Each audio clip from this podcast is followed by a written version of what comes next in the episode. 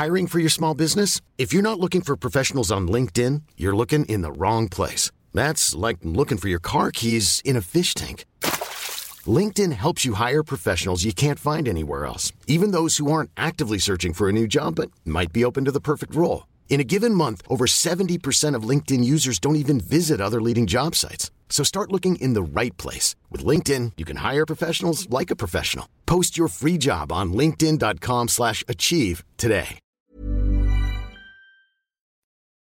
Cette émission vous est présentée avec la somptueuse participation de Nicolas Tudy, Michael Rizzo, Nicolas Bello, Éric Truffaz, Dimitri Meunier, William Hardy, Valérian Mar, Fabrice Dozias, Émilien Éloi et Thierry Pau. Bonjour à tous et bienvenue sur le Rendez-vous Tech, l'émission qui explore et qui vous résume de manière compréhensible toute l'actualité tech, internet et gadgets.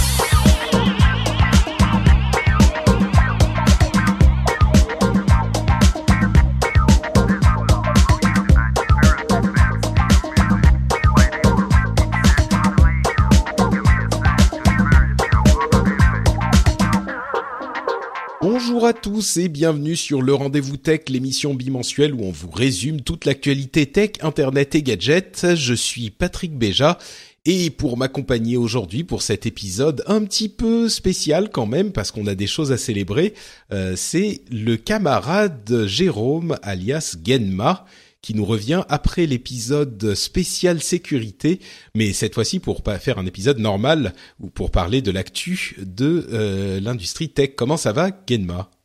Ça va, ça va. Donc euh, bonjour tout le monde, bonjour aux patriotes. Ouais, aussi. euh, on, on, parlera euh, dans en, en milieu d'émission euh, donc de, de l'aspect administratif de tout ça, des patriotes de la soirée, du sondage, euh, de, de, petites annonces de mon côté aussi. Donc euh, salut aux patriotes et salut à tous les auditeurs bien sûr. Euh, Jérôme était là pour la soirée qu'on a fait, la rencontre qu'on a fait samedi avec. Il y avait une soixantaine de personnes, c'était très cool. Tout à fait. Puis bah je passe un petit bonjour spécial à Guillaume de Statosphère, qui euh, avec qui on a longuement discuté. Euh, c'était euh, très sympa. Puis bah tous les autres, donc j'ai pas forcément retenu le pseudo. Il y a eu quelques mentions sur Twitter. Donc bonjour à tous et à toutes. Oui, c'était vraiment sympa. C'est vrai que euh, Guillaume m'a dit qu'il a passé de longs moments à discuter avec toi, que c'était hyper intéressant. Et d'ailleurs, Guillaume euh, nous a concocté quelques résultats pour le sondage qu'il a analysé très gentiment. Donc euh, voilà, on va vous en reparler dans, dans un moment. Mais pour le moment, lançons-nous avec les infos importantes à retenir. On va vous parler de YouTube Red, l'offre payante de YouTube. On va vous parler aussi des amendements pour la loi sur la neutralité du net qui a été votée en Europe. Il y a des choses qui, selon certains, sont assez dangereuses. On va vous expliquer tout ça. Et puis, on aura ensuite les news et rumeurs, comme d'habitude. Mais donc, on commence avec YouTube Red. Qu'est-ce que c'est donc que ça? Une option, une option payante pour YouTube. Euh, première réaction comme ça en, quelques mots. Euh, pour YouTube, Jérôme, qu'est-ce qui se dit? Alors déjà, je suis comment dire pas trop utilisateur de YouTube parce que c'est le souci, c'est euh, ça, ça, fait partie de ce qu'on appelle les fameux GAFAM, donc Google, Apple, Facebook, Amazon, avec un côté centralisation du net. Donc, euh, je suis pas forcément pro YouTube au départ, même si euh, je, il m'arrive de regarder des choses dessus. Et le fait d'aller payer après spécifiquement pour euh, revoir du contenu YouTube, euh, personnellement, je serais pas client. Par contre, je comprends la démarche, donc euh, on peut discuter en fait de, de, de la problématique qu'elle y est derrière. C'est mais en fait, il y a un truc qui est intéressant dans cette approche de YouTube, c'est que finalement, la raison pour laquelle il euh, motiverait les gens à payer, il y en a plusieurs, plusieurs choses qu'ils offriraient, euh, et on va les détailler, mais l'une des choses importantes, c'est que ça enlèverait la pub. Et a priori, toi qui euh, apprécies la vie privée, le fait de ne plus avoir de pub, bon, en même temps, ça veut pas dire qu'ils vont pas traquer les trucs, mais au moins il y aura plus les pubs. Est-ce que ça te ça te plairait pas ça? Oui, là, c'est vrai que ça résout une partie de la problématique euh, en termes de tracking publicitaire. C'est vrai que, comment dire, euh, euh pourquoi YouTube euh, vient lancer une offre payante, c'est que tout le monde maintenant, bon, beaucoup d'utilisateurs ont un adblock qui va bloquer les publicités sur YouTube, et donc ça fait une baisse de revenus pour YouTube et comment dire pour un, comment dire et par conséquent pour le ouais pour par conséquence bah, les youtubeurs gagnent un peu moins d'argent aussi et donc et des fois c'est vrai qu'il y a des youtubeurs on se dit bah j'aimerais bien les soutenir ou autre et le revenu publicitaire qu'on peut générer comment dire est important pour eux quelque part oui bien sûr par exemple moi je sais que j'utilise YouTube via le Tor browser, mais je laisse tourner les pubs. Alors c'est marrant parce que ça fait, euh, comment dire, euh, euh, voir des pubs de différents pays. c'est et comment dire, donc j'ai les avantages de YouTube sans les inconvénients au sens publicitaire où je ne suis pas traqué vu que ça passe par Tor. Oui, alors pour ceux qui pour ceux qui ne connaissent pas, euh, Tor, c'est un réseau euh, qui est décentralisé, complètement décentralisé, par lequel on peut passer, qui fait une sorte de tunnel pour aller visiter euh, différents sites, et on passe par plein de pays différents. Tor, ça veut dire The Onion Browser, qui veut dire le navigateur oignon, parce qu'il y a plein de couches comme un oignon. C'est pour ça que ça s'appelle comme ça. Donc c'est un réseau plus plus anonymisant que si on passe par un navigateur classique et Tor c'est T-O-R donc. Mais effectivement, donc tu vois des pubs de différents pays, toi, puisque ça passe par différents pays. Oui, et c'est surtout, comme dire, après, pour pas, comme dire, euh, après c'est toujours pareil, c'est euh, un équilibre à trouver entre j'utilise Tor et je mobilise de la bande passante pour aller sur YouTube, et euh, comme dire, je ne vais pas regarder les vidéos YouTube. Donc c'est, je fais pas de la vidéo toute la journée, c'est vraiment pour des publicités spécifiques qui sont sur YouTube. Par exemple, il y a des très bons. Oui, c'est ça. Il y a des très bons reportages sur Snowden ou autres, et donc euh, ça permet d'aller regarder ces vidéos en, conservant une partie vie privée. Donc, euh, euh, et, je laisse la publicité. Comme ça, on peut espérer qu'il y a un revenu, comment dire, quelques dixièmes de centimes de je sais pas trop. Hein, c'est qui iront, comment dire, à la à la personne qui a mis la vidéo en ligne. Donc toi, c'est vrai que tu as... Oui, pardon, vas-y. Oui. Après, le côté payé pour YouTube, euh, je pense qu'on va l'aborder, mais c'est, ça, on paye pour Netflix, après on va payer pour YouTube, euh, peut-être que Dailymotion va s'y mettre. Euh, ça soulève aussi un souci, c'est que, comment dire, pour combien de services comme ça on va payer? Je pense que c'est ça bah. la problématique sous-jacente. Moi, je pense que le premier, c'est euh, le rendez-vous tech déjà. Hein, voilà, oui, ça c'est important. et puis après, euh, non, mais bon, c'est vrai qu'on plaisante. C'est une question qui peut être euh, importante, mais je pense que ça va plaire aux gens qui utilisent beaucoup YouTube. Il y a, c'est pas forcément tout le monde. On n'a même pas dit le prix. C'est 10 dollars, enfin 9 dollars 90 par mois. Ça commence, ça a commencé là aux États-Unis. Ça va sans doute arriver, sans doute arriver dans les autres pays relativement rapidement. Mais pour vous convaincre, il y a pas que le fait d'enlever les pubs. C'est un aspect effectivement important. Si les pubs ne vous plaisent pas et que vous voulez soutenir les les productions, les producteurs que vous euh, que vous dont vous appréciez les vidéos, euh, il y a bien sûr cette solution qui est maintenant offerte par YouTube. Il était important qu'il l'offre, mais il y a aussi d'autres choses qui sont euh, disponibles. En fait, ça inclut Google Play Music. Donc, si vous êtes déjà utilisateur de Google Play Music, eh ben vous pouvez euh, bénéficier de ce service. Ça va aussi, euh, ils avaient longtemps joué avec l'idée d'avoir un service musique spécifique sur YouTube. Visiblement, ils auraient abandonné l'idée. C'est Google Play Music et YouTube qui sont ensemble pour 10 dollars et en plus, ça permet euh, un petit peu artificiellement de d'enlever la limite qui empêchait de lire les vidéos en, en, en tâche de fond sur les appareils mobiles. Bien sûr, sur les, on pense aux appareils, euh, au téléphone. Donc on peut avec euh, cet abonnement tout à fait se faire une playlist de musique, euh, éteindre le téléphone et continuer à écouter sans avoir euh, la vidéo qui joue derrière. Donc ça peut transmettre uniquement l'audio. Donc c'est une sorte de solution intermédiaire pour avoir YouTube et la musique. Ils ont aussi fait un deal avec certains créateurs de contenu. On pense à PewDiePie qui est le créateur de contenu le plus suivi de tout YouTube et donc du monde entier. Il a, je sais pas combien il est, mais euh, peut-être 40 ou 50 millions de euh, d'abonnés. C'est beaucoup de, de jeunes gens et de jeunes filles assez jeunes. Euh, donc bon, lui bien sûr, ça lui ça change pas grand chose pour lui, mais parce que il a euh, suffisamment d'argent, c'est celui qui est le mieux payé, mais il a fait un petit article expliquant que ça pouvait euh, faire souffrir l'utilisation d'adblock pouvait faire souffrir des, des, des chaînes plus euh, modestes et, et, donc si on ajoute la l'absence de pub et le fait d'utiliser en tâche de fond euh, YouTube euh, avec l'application YouTube de base et le fait d'avoir les avantages de la musique et le fait d'avoir Google Music euh, tout court, Google Play Music, ça peut finir par convaincre certaines personnes, je pense. Il y a beaucoup de gens qui se disent « Oh mon Dieu, mais 10, 10 dollars ou 10 euros, on imagine que ça sera par mois, mais t'es fou, c'est beaucoup trop cher juste pour YouTube. » Moi, je crois que quand ça va arriver, je risque de payer.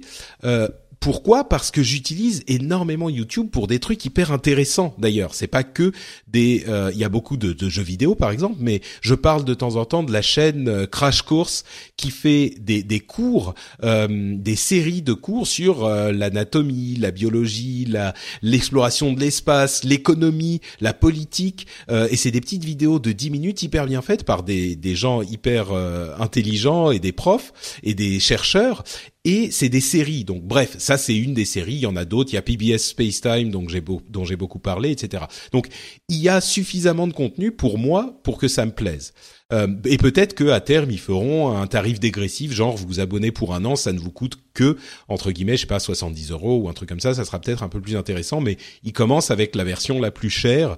Euh, on verra s'ils réduiront ensuite. Est-ce que tous ces euh, tous ces ajouts, ça finit par te, te convaincre ou bon, toi t'es pas très utilisateur de YouTube, donc forcément ça te parle pas. Autour de toi, est-ce qu'il y aurait des gens qui, à ton avis, seraient convaincus? Oui, je pense que comment dire les personnes qui sont plus geeks et euh, pour qui euh, comment dire euh, YouTube est un outil majeur d'information, c'est presque de la catch-up TV en fait.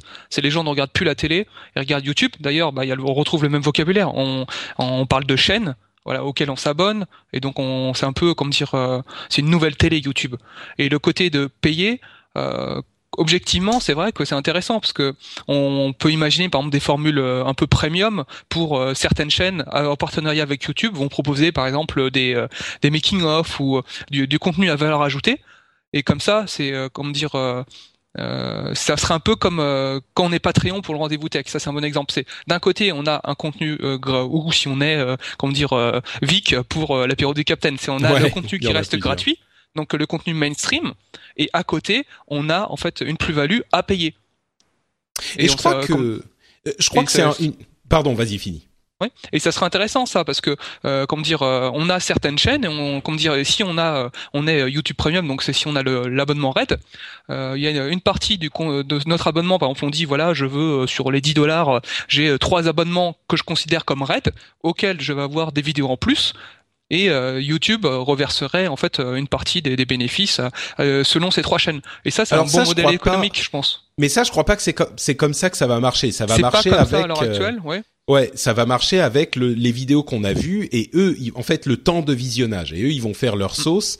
Euh, D'ailleurs, ça a nécessité que tout le monde accepte les nouvelles conditions d'utilisation. Ça fait un, des, des petites vagues, des petits remousses que je moi j'avoue que je comprends pas trop parce qu'il est évident que YouTube qui va autoriser ce, cette chose-là, euh, ils vont euh, pas se dire bah les gens qui payent, il y a certaines vidéos qui vont pas être disponibles sans pub parce que les utilisateurs ne veulent pas accepter les nouvelles conditions d'utilisation euh, qui incluent les, les utilisateurs abonnés. Euh, il est évident que c'est une expérience utilisateur qui est lamentable, donc ils vont pas faire ça comme ça. Il faut que tout le monde accepte les nouvelles euh, règles du jeu.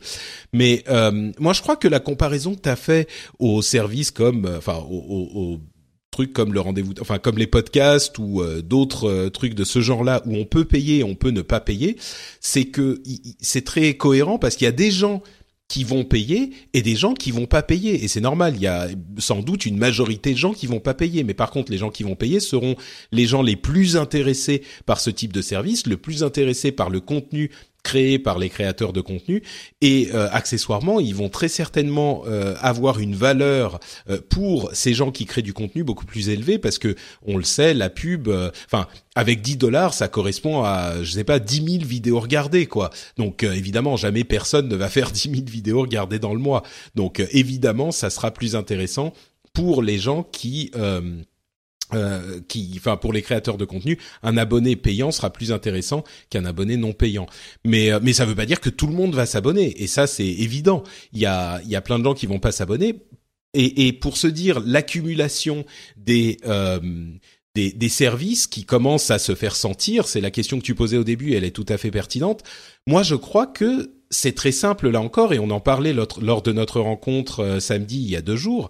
Il y a des gens qui me posaient la question et c'était ah mais s'il faut s'abonner à tout, euh, ça va être infernal. Bah bien sûr que non, on va pas s'abonner à tout c'est clair, il va y avoir euh, deux, trois, quatre services auxquels on va s'abonner, et puis ça va finir par coûter, je sais pas moi, 10, 20, 30 dollars ou euros par mois. Mais si ça constitue une bonne partie de notre euh, entertainment entre guillemets, entre, euh, je sais pas moi, YouTube, Netflix, et moi j'ai quelques émissions que je soutiens sur Patreon, j'en ai pour une trentaine de dollars par par mois. Oh, ça fait quoi euh, et, on va dire un abonnement, enfin même pas besoin d'un abonnement de musique parce qu'en l'occurrence Google Play Music est inclus, donc cinquantaine euh, de, de, de, dollars ou d'euros par mois. Et moi j'ai plus euh, ni le câble, ni la télé par abonnement, ni le satellite, tout ça je m'en fous. Donc finalement c'est pas si hors de prix que ça si tout mon abonnement, si ça inclut tout mon abonnement. Et moi, je suis quelqu'un qui paye pour plein de trucs. Comme je vous le disais, j'ai genre 30 dollars euh, pour rien que pour Patreon. Donc, euh, je pense pas que tout le monde va payer pour tout, mais si chacun paye pour deux ou trois euh, services de ce type-là, je pense que ça, ça peut fonctionner. Oui, c'est vrai que c'est un modèle économique à tester et il y a un côté, à l'heure actuelle, s'abonner, c'est un acte militant, clairement. C'est, mais de toute façon, on arrive à un point où le web gratuit est en train de, de mourir entre guillemets. Faut, faut être réaliste. Euh, comme dire, euh, le modèle économique de la publicité, c'est fini. Et donc maintenant, c'est euh, si on veut une information de qualité, donc plus par exemple pour de la presse, bah faut retourner à un abonnement. Je pense à Next Impact par exemple qui, qui fait des abonnements. si on veut un podcast de qualité, bah faut comment dire c'est éventuellement contribuer à, via Patreon, bah rendez-vous tech. C'est YouTube hein, là. D'autres ou d'autres, euh, oui, il y en a. Bon, c'est, euh, je cite. Euh, bien sûr, bien sûr, je plaisante. Après, comment dire, c'est, on arrive dans un dans un monde en fait d'économie du don où c'est, je vais donner, pas force, soit je m'abonne, ou soit, bah, je me, comment dire, je donne ponctuellement. Mais l'abonnement a l'avantage d'avoir un revenu régulier. C'est ça aussi, bah, toi, tu ouais, bien sûr, es très bien placé pour savoir, c'est que ça permet.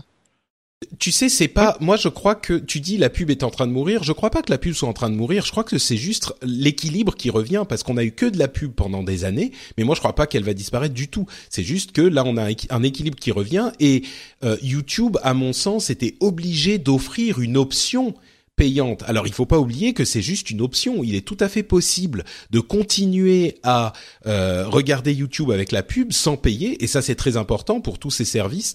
Euh, enfin pour une bonne partie de ces services. Moi par exemple, personne n'est obligé de payer. Euh, vous pouvez tout, à fait profiter du rendez-vous tech sans payer, et c'est le cas pour tous les podcasts. YouTube pareil, on peut regarder avec la pub, et même on peut continuer à utiliser les adblocks, même si bon c'est c'est à mon sens plus discutable quand il y a l'option de payer, mais D'ailleurs, tiens, euh, bon, je pense qu'on va conclure sur euh, sur YouTube mhm, Red. On a fait, un petit peu le tour. Euh, T'as un truc à, à, conclure sur YouTube Red ou j'aurais une autre question à te poser sur les adblocks aussi?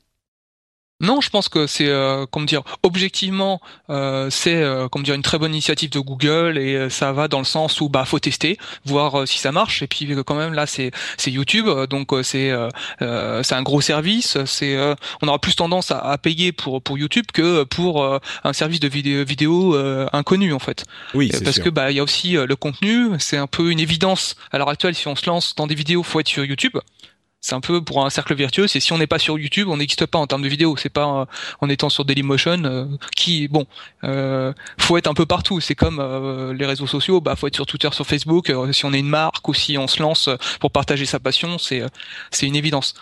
Euh, donc ça c'est pour le côté objectif. Après, bah, comme je disais au départ, euh, et puis euh, le côté subjectif, c'est euh, bah, on a une centralisation. C'est on doit être sur YouTube. On peut plus retourner un système où, comment dire, je vais sur le site que j'aime bien pour voir les vidéos. Non, c'est je vais, comment dire, sur la chaîne sur YouTube. Ouais, c'est vrai qu'il y a eu très certainement une une centralisation du du du. Bah, c'est juste pour la découvrabilité, je dirais, ou enfin il y a plein de facteurs, mais c'est sûr qu'il y a une plus grande centralisation. On pourrait se lancer dans ce débat qui est très complexe également. Mais avant de passer à la question de la neutralité du net, justement, qui mmh. rejoint peut-être un petit peu celle-là, euh, on a on a on a notamment euh, discuté euh, avec des auditeurs et je crois que c'était sur Reddit ou oui, je crois que c'était sur Reddit justement. Je vous rappelle qu'on a relancé le Reddit du RDVTech. On aura des histoires issues du Reddit un petit peu plus tard dans l'émission.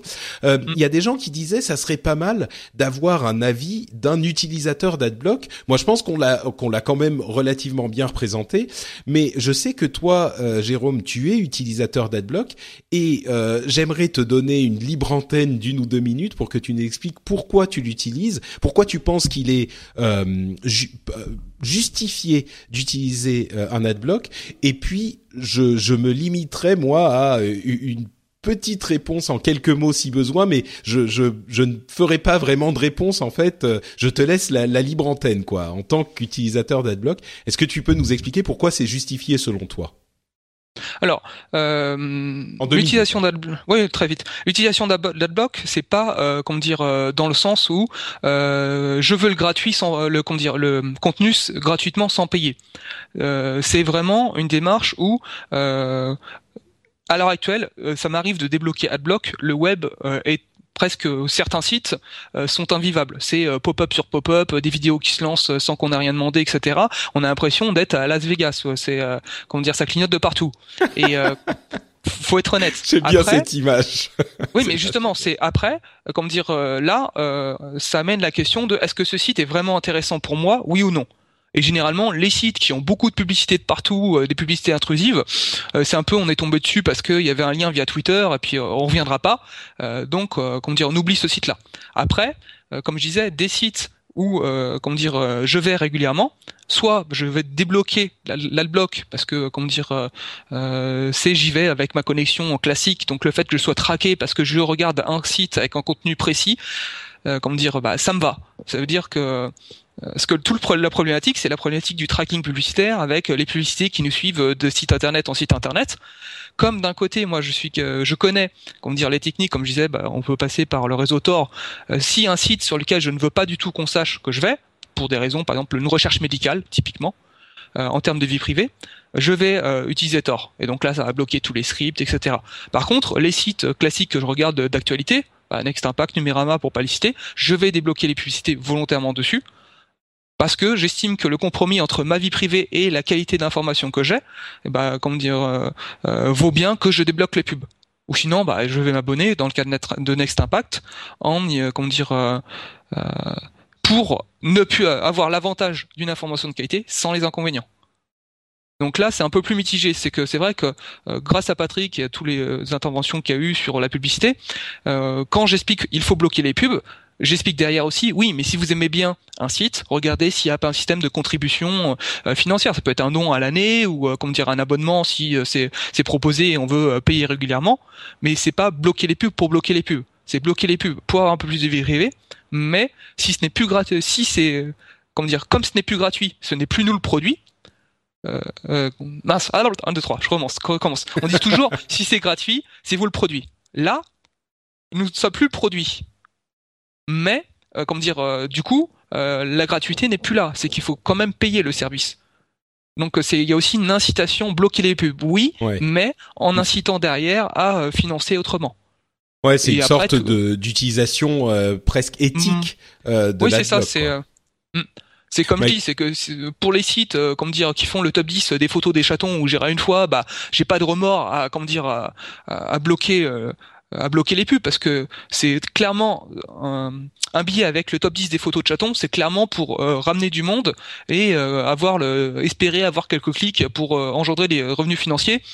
C'est pas un travail éditorialiste très compliqué. Donc pour moi, il n'y a pas de comment dire, il y a pas d'intérêt, comment dire, si ce type de web est mort, c'est bon, je, ça, je toi ça te gêne pas quoi, c'est ça. Ça me gêne pas. T'as pas l'impression de, de commettre un crime terrible quoi. Oui, par contre, si je lis un article de qualité que j'ai passé du temps, si je vois qu'il y a des espaces publicitaires où il y a un petit message qui est pas du tout intrusif et pas du tout, euh, comment dire, euh, euh, comment expliquer ça, qui, qui me dit pas ah tu tues des chatons ou tu es un méchant parce que tu bloques, qui dit juste, qui dit plus, plus gentiment, si vous aimez notre site, pensez peut-être à nous soutenir.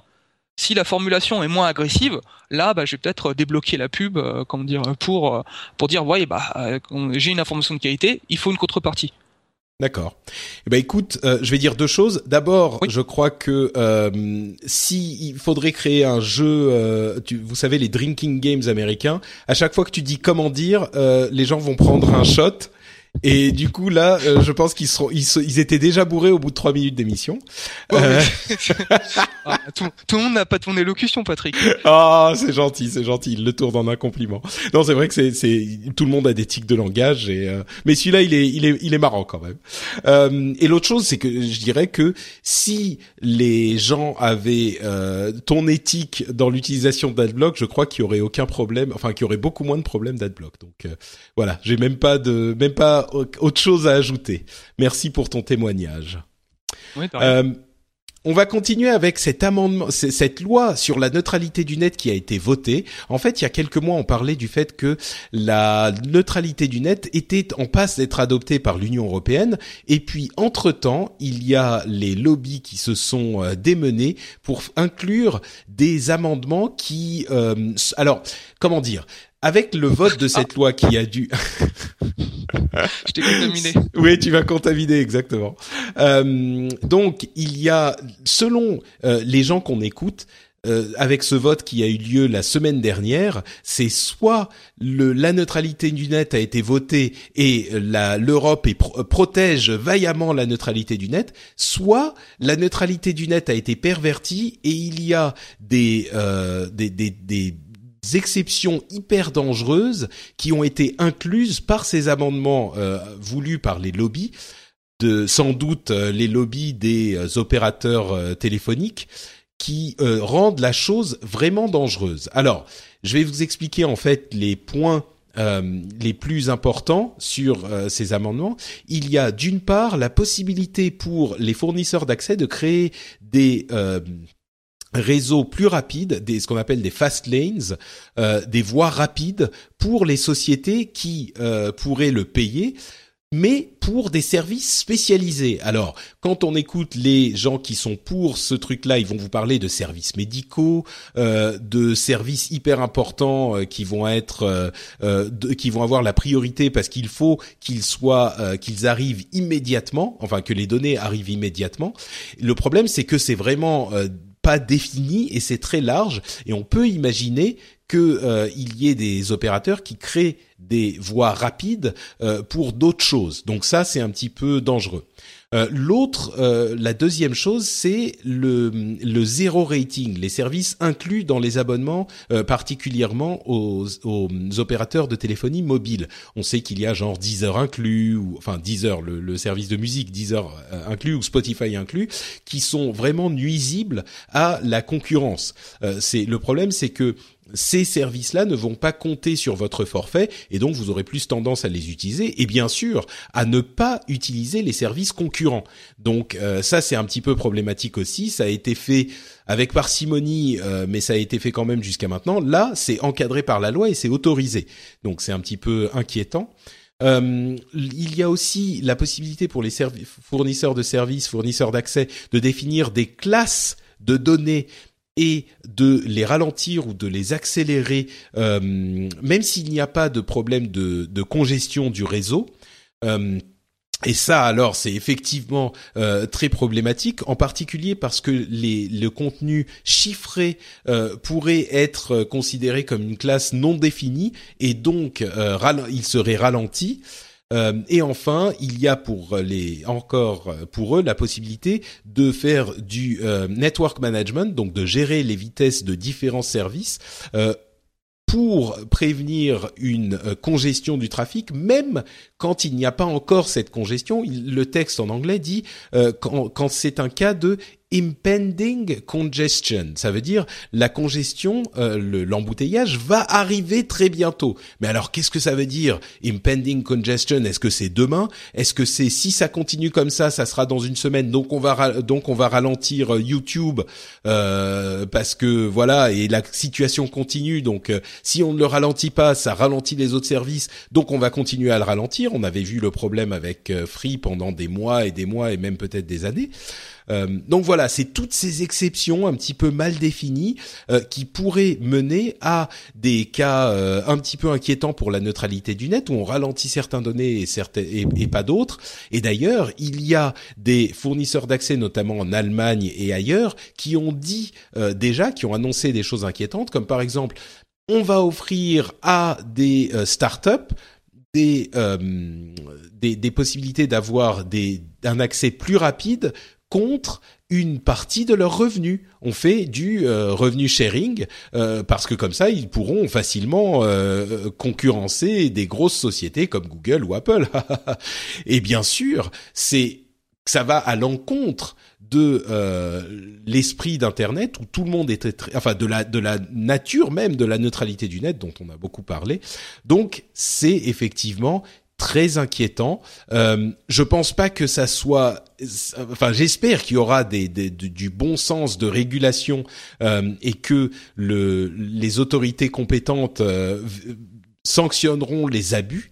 Mais euh, je pense que c'est quand même un petit peu préoccupant. J'imagine que toi, tu es euh, catastrophé avec ton amour de la de l'internet libre, Jérôme.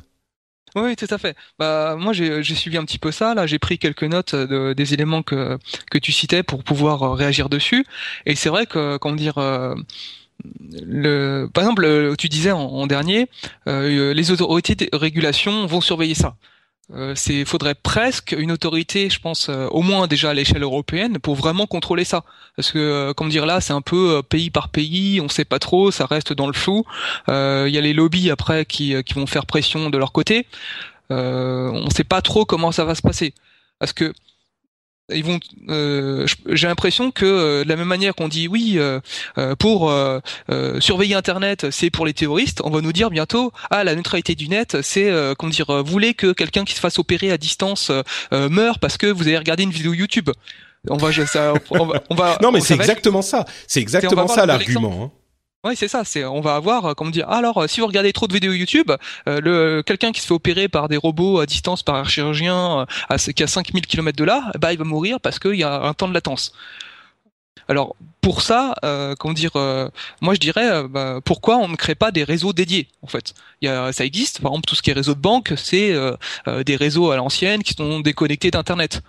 on pourrait faire avec des lignes dédiées Surtout, je crois que euh, dans ce genre de cas précis, effectivement, ça peut euh, ça peut se justifier, mais euh, il faut, on pourrait dire, par exemple, définir les choses, dire pour les services médicaux, on peut utiliser un truc plus rapide, pas des services spéciaux qui sont très mal définis. Et, et c'est exactement le genre de mécanique qu'on peut avoir quand on nous quand on nous fait peur avec ah est-ce que vous voulez que des terroristes viennent se faire exploser dans l'école de votre fille? Donc, bah non, bien sûr. Donc, on va surveiller tout le monde. Bah, oui. mais il y a un équilibre. Là, en l'occurrence, tous ces problèmes ne viennent pas. Par exemple, il n'y a rien, euh, aucun rapport entre la start-up qui va devoir payer plus ou payer une partie de son chiffre d'affaires pour avoir un accès correct euh, et le chirurgien qui va devoir soigner euh, quelqu'un à distance. On parle de deux choses très différentes là. Ouais, je pense qu'il faudrait presque faire un réseau dans le réseau dédié au médical. Parce qu'après, il peut y avoir aussi les problématiques euh, au niveau sécurité, où on se dit, oui, mais euh, ça, ça passe par Internet. C'est très vague. Euh, ça veut dire que ça passe par Internet, ça veut dire que euh, ça peut potentiellement se faire hacker un jour. Ça veut dire que bon bah la machine, euh, comment dire, qui est utilisée par le chirurgien qui a 5000 km, elle est accessible via Internet. Alors on va dire oui, mais il y a la sécurité, du chiffrement, etc. Oui, jusqu'au jour où il y en a plus euh, où c'est bah, ça pose d'autres problèmes quoi. Là, c'est même plus que la donc question. Ça pose, donc c'est pour ça avoir un réseau dédié, euh, c'est peut-être une solution. Après, euh, ça fait, mais ça veut dire aussi, on aurait un réseau de l'internet, on va dire euh, pour euh, le business par exemple, où ça serait les entreprises qui sont reliées entre elles, et donc on n'a plus l'internet où il y a la notion de interconnexion. Donc euh, c'est à dire on recloisonne le réseau et puis on dit ah bah il y a le réseau divertissement avec euh, comment dire des chaînes comme YouTube etc. Et puis après il y aura l'internet des libristes qui vont dire ah bon bah on refait euh, je tire un câble RJ45 ou avec des antennes Wi-Fi puis je recrée un comment dire un, un internet alternatif où on part on ou une sorte de darknet autre. donc ça soulève plein de problématiques. par exemple le contenu chiffré ralenti ça c'est un souci parce que d'un côté on nous parle de plus en plus de bah faut chiffrer le maximum de connexions pour avoir un peu plus de sécurité, euh, de vie privée, etc. Et donc on va arriver dans, dans des tuyaux qui sont de plus plus euh, qui seront de plus au plus opaques. Donc on va avoir des paquets chiffrés, mais on ne sait pas si c'est euh, un bout de vidéo, un mail ou comme dire un document qui circule. Donc qu'est-ce qu'on fait? On ralentit tout ce qui ressemble à du chiffré. Mais comme je disais juste avant, pour la partie comment dire sécurité pour le les réseaux médicaux, bah, ça va être chiffré aussi. Donc ça veut dire quoi? Faudra dire ah ça c'est du chiffré autre que médical.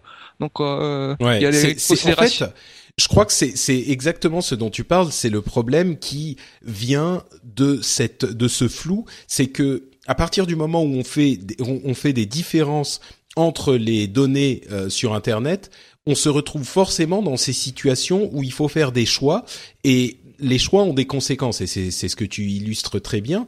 Euh, ces conséquences nous amènent à un système qui est différent de l'internet d'aujourd'hui et il y a beaucoup de gens qui craignent que à terme ce genre de décision euh, vague et dangereuse euh, nous amène à un réseau qui ne sera plus ce qu'on connaît aujourd'hui pour mm. tout plein de raisons. Bah, le souci de tout ce qui est législatif, c'est que si on fait des lois trop précises comme, comme, la technologie évolue très rapidement, des lois trop précises vont être adaptées à un instant T, et puis un mois plus tard, elles sont plus valables. Et si on fait des lois trop vagues, bah, on peut leur faire dire tout et n'importe quoi. Euh, un autre exemple, bon peut-être un peu sécuritaire, mais on peut très bien imaginer de dire voilà, bah, euh, les conversations, comment dire, les paquets qui circulent vers la Syrie, on va les ralentir parce que potentiellement c'est euh, des discussions de terroristes, euh, comme dire. Euh, et par contre, si c'est des paquets qui vont vers les États-Unis, alors là, bah ils vont aller plus vite parce que, comme dire, c'est quelque chose, ça va être du business ou autre. Ça veut dire que ça, peut aller très loin. C'est selon les pays, on va peut se dire ah bah non on ralentit parce que c'est pas un pays allié par exemple de l'OTAN ou c'est pas un pays allié économique et donc on bah, ralentit les paquets je vais dire, je dirais que euh, là c'est un exemple vraiment extrême euh, que tu tu prends qui à mon avis et euh, tu vas trop vers l'extrême et c'est ce mm. qui euh, fait le jeu des gens qui vont dire ah mais voilà mais non bien sûr c'est pas de ça qu'on parle. Euh, je je dirais que les gens qui défendent ce, ces amendements vont vous dire ah mais effectivement on a bien besoin de on peut bien ralentir un mail euh, et, pour vous faire arriver votre vidéo plus, plus rapidement. C'est à ce niveau qu'ils parlent et ils vont ensuite eux euh, essayer de, de, tirer la corde jusqu'à euh, faire payer une startup par exemple pour qu'elle ait le, le, un service euh, correct. L'exemple que tu donnes, à mon sens, c'est le genre de truc où on n'arrivera pas. Peut-être que je me trompe, mais je crois que c'est c'est c'est des choses qui sont un petit peu euh, comment dire, qui me laisse penser que même si, je vais me faire un peu l'avocat du diable, mais même c'est le but, hein, je l'ai fait exprès. Hein. J'ai donné cet exemple justement pour qu'il y ait une sorte un peu de débat, que ouais, soit bah pas. oui. oui euh, et, et, donc moi, ce que je, ce que je pense, c'est que ces, ces, ces amendements sont dangereux, mais je pense qu'ils sont pas aussi dangereux que ce qu'on peut entendre chez certaines personnes qui sont un peu alarmistes, quoi. Voilà. Oui, tout à fait. Autre chose que je voulais soulever, c'est que euh, parle beaucoup donc euh, de, euh, de débits différents selon les services, etc. Et on a parlé tout à l'heure de centralisation. je voudrais revenir à ce qu'on appelle l'ADSL. Le A de ADSL, c'est-à-dire asymétrique. C'est qu'on est parti du principe que, comme dire, les gens aient besoin de beaucoup de, de, de en descendant, c'est-à-dire qu'ils veulent récupérer beaucoup d'informations, mais ils en envoient peu. Donc on a un download qui est de plus en plus conséquent, mais on a un upload qui est un peu plus léger. L'apport de la fibre, c'est que on a un upload qui lui est euh, comment dire euh, beaucoup plus élevé. Alors après, c'est pas chez tous les fournisseurs d'accès. Il y a des fournisseurs qui vont dire ah bah non, les gens ils sont surtout consommateurs donc ils vont avoir un download élevé, mais euh, l'upload ça sert à rien. Or, si on a un upload élevé, on peut arriver à un internet décentralisé. Si on peut imaginer, j'ai un serveur chez moi pour partager quelques petites photos, j'ai mon cloud personnel qui est chez moi. Il y a que moi qui ai besoin d'y avoir accès, mais quand je veux y avoir accès, j'ai besoin d'y avoir accès assez vite. Et donc il faut, euh, comment dire, euh, c'est un côté aussi. Bah là, on va dire quoi? Ah oui, mais c'est, euh, comment dire, j'ai besoin de consulter mon agenda ou de récupérer un document qui est chez moi. Il va être ralenti par rapport au fait que s'il était chez Google Docs.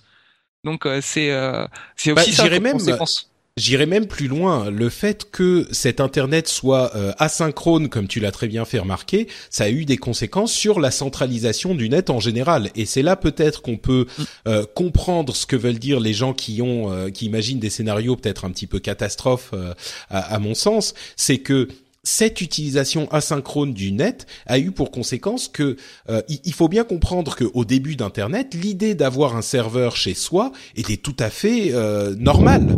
On pouvait tout à fait avoir un serveur qui allait distribuer des images, du texte. Ou aujourd'hui, on pourrait tout à fait imaginer un serveur avoir moi le site euh, le site frenchspin.fr je pourrais en théorie avec une connexion euh, fibre euh, de bonne qualité l'avoir chez moi et servir tous les gens qui ont euh, besoin de télécharger les fichiers.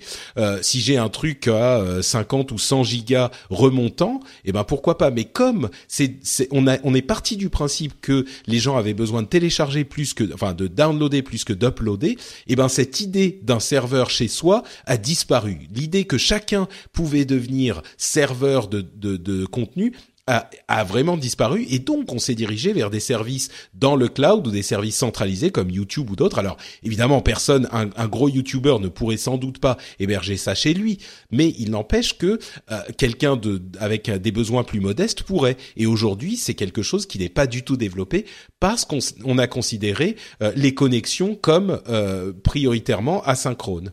Donc bah, je sais qu'il y a des personnes qui réfléchissent à des technologies, euh, euh dire, de type peer-to-peer pour partager les vidéos ou par exemple avec euh, pour euh, se rapproprier une décentralisation. Où là, l'idée c'est par exemple la vidéo qu'on aime bien, au lieu qu'elle soit sur YouTube, elle est répartie un petit peu chez tout le monde et vraiment le principe du peer-to-peer. Et plus il y a des personnes qui la regardent, et plus ça ira vite. C'est-à-dire que les vidéos populaires vont, vont être, comment dire, beaucoup sidées à ce que beaucoup de personnes les regardent.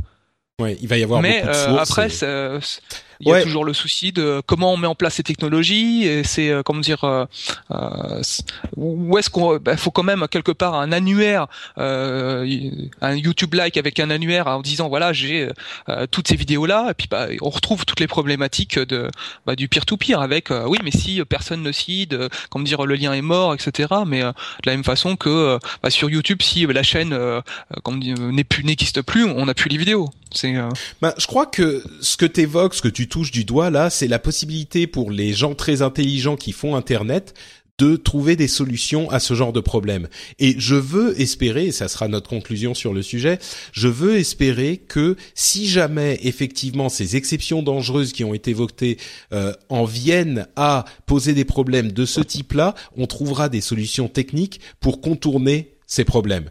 Euh, de la même manière qu'on a trouvé des solutions techniques comme le partage en peer-to-peer pour euh, contourner le fait qu'on ne pouvait plus héberger facilement chez nous des serveurs qui partageraient des fichiers. Quand je dis partageraient des fichiers, ça peut être tout simplement euh, héberger un site web pour qu'il s'affiche chez tout le monde. Hein, donc c'est pas forcément des, des questions illégales. Donc voilà, j'espère que les ingénieux ingénieurs d'internet trouveront des solutions si ces problèmes finissent par se poser. Euh, elle te va cette, cette conclusion Tu veux ajouter quelque chose? N'hésite pas si tu veux. Non, je suis tout à fait d'accord. Bah, l'avenir nous le dira, et puis je pense qu'il y aura euh, d'autres émissions du Rendez-vous Tech euh, qui nous tiendront au courant de, de l'avancée de, des problématiques. Et j'espère, et, et j'espère pendant très longtemps. Et d'ailleurs, on a commencé à prendre le chemin de cette longévité pour le Rendez-vous Tech, puisque euh, bah, je vais vous dire juste après euh, avoir remercié d'autres auditeurs, comme je le fais souvent, des auditeurs qui sont devenus patriotes, qui soutiennent le rendez-vous tech financièrement. On parle beaucoup d'argent ces ces dernières semaines, ces derniers mois. C'est normal, hein, c'est au cœur des, débats sur le net. Euh, Est-ce que tu peux couper ton micro quand, quand tu fais d'autres choses ou quand tu oui, bouges un peu euh, donc, on, on, parle beaucoup de ça en ce moment, mais heureusement, j'ai une communauté euh, soudée et une communauté volontaire qui soutient l'émission. Alors, je vais remercier encore des gens qui sont allés sur Patreon pour soutenir le rendez-vous tech.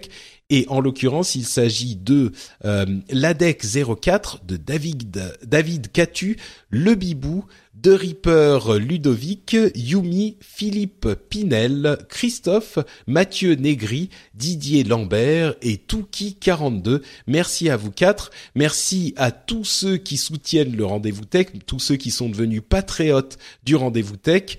Euh, c'est grâce à vous que cette aventure qui a commencé il y a maintenant officiellement un an continue à bien se passer euh, pour moi. C'est grâce à vous que l'émission existe aujourd'hui. Hein. Je crois que maintenant on peut effectivement le dire. Et c'est aussi grâce à vous que je peux faire cette annonce à laquelle ont eu droit les patriotes un petit peu en avance euh, il y a quelques jours. Euh, je suis maintenant officiellement président de French Spin SAS, la société qui euh, produit les émissions que je produis.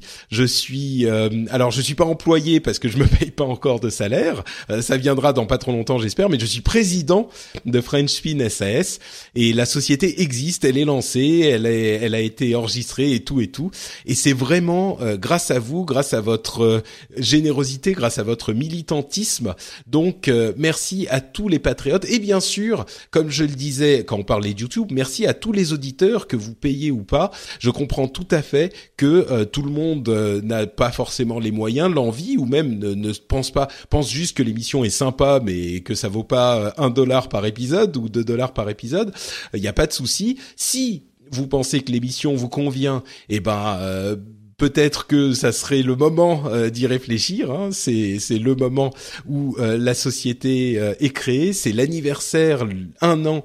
vraiment pour le coup là, ça fait pile un an que euh, j'ai commencé cette activité en tant que professionnel. Et, euh, et, voilà, donc si vous voulez rejoindre la communauté euh, merveilleuse des patriotes, vous savez que vous pouvez aller sur patreon.com slash rdvtech. Et comme le disait Bruno Twitos, c'est hyper simple. Il l'a fait fait en deux minutes quand il était, il avait enfin décidé de le faire. Donc n'hésitez pas, c'est super simple et c'est absolument sans engagement. Vous pouvez changer, vous désabonner quand vous voulez, vous donner la somme que vous voulez. Il n'y a aucun problème là-dessus.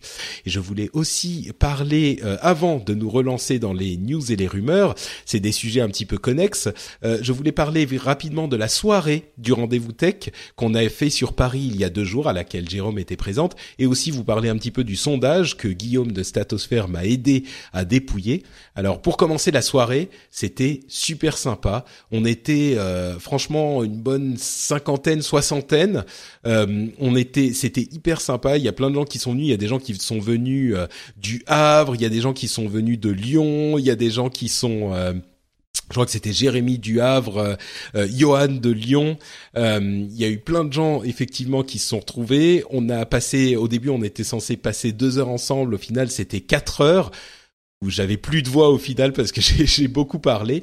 J'ai essayé de parler à tout le monde. Je pense qu'on était, euh, euh, qu'on a tous passé un bon moment. C'était une super ambiance. J'étais un petit peu nerveux avant d'y aller, mais au final, euh, tout le monde était tellement chaleureux et tellement sympa. Il n'y avait pas que des patriotes. Il y avait aussi des, des simples auditeurs.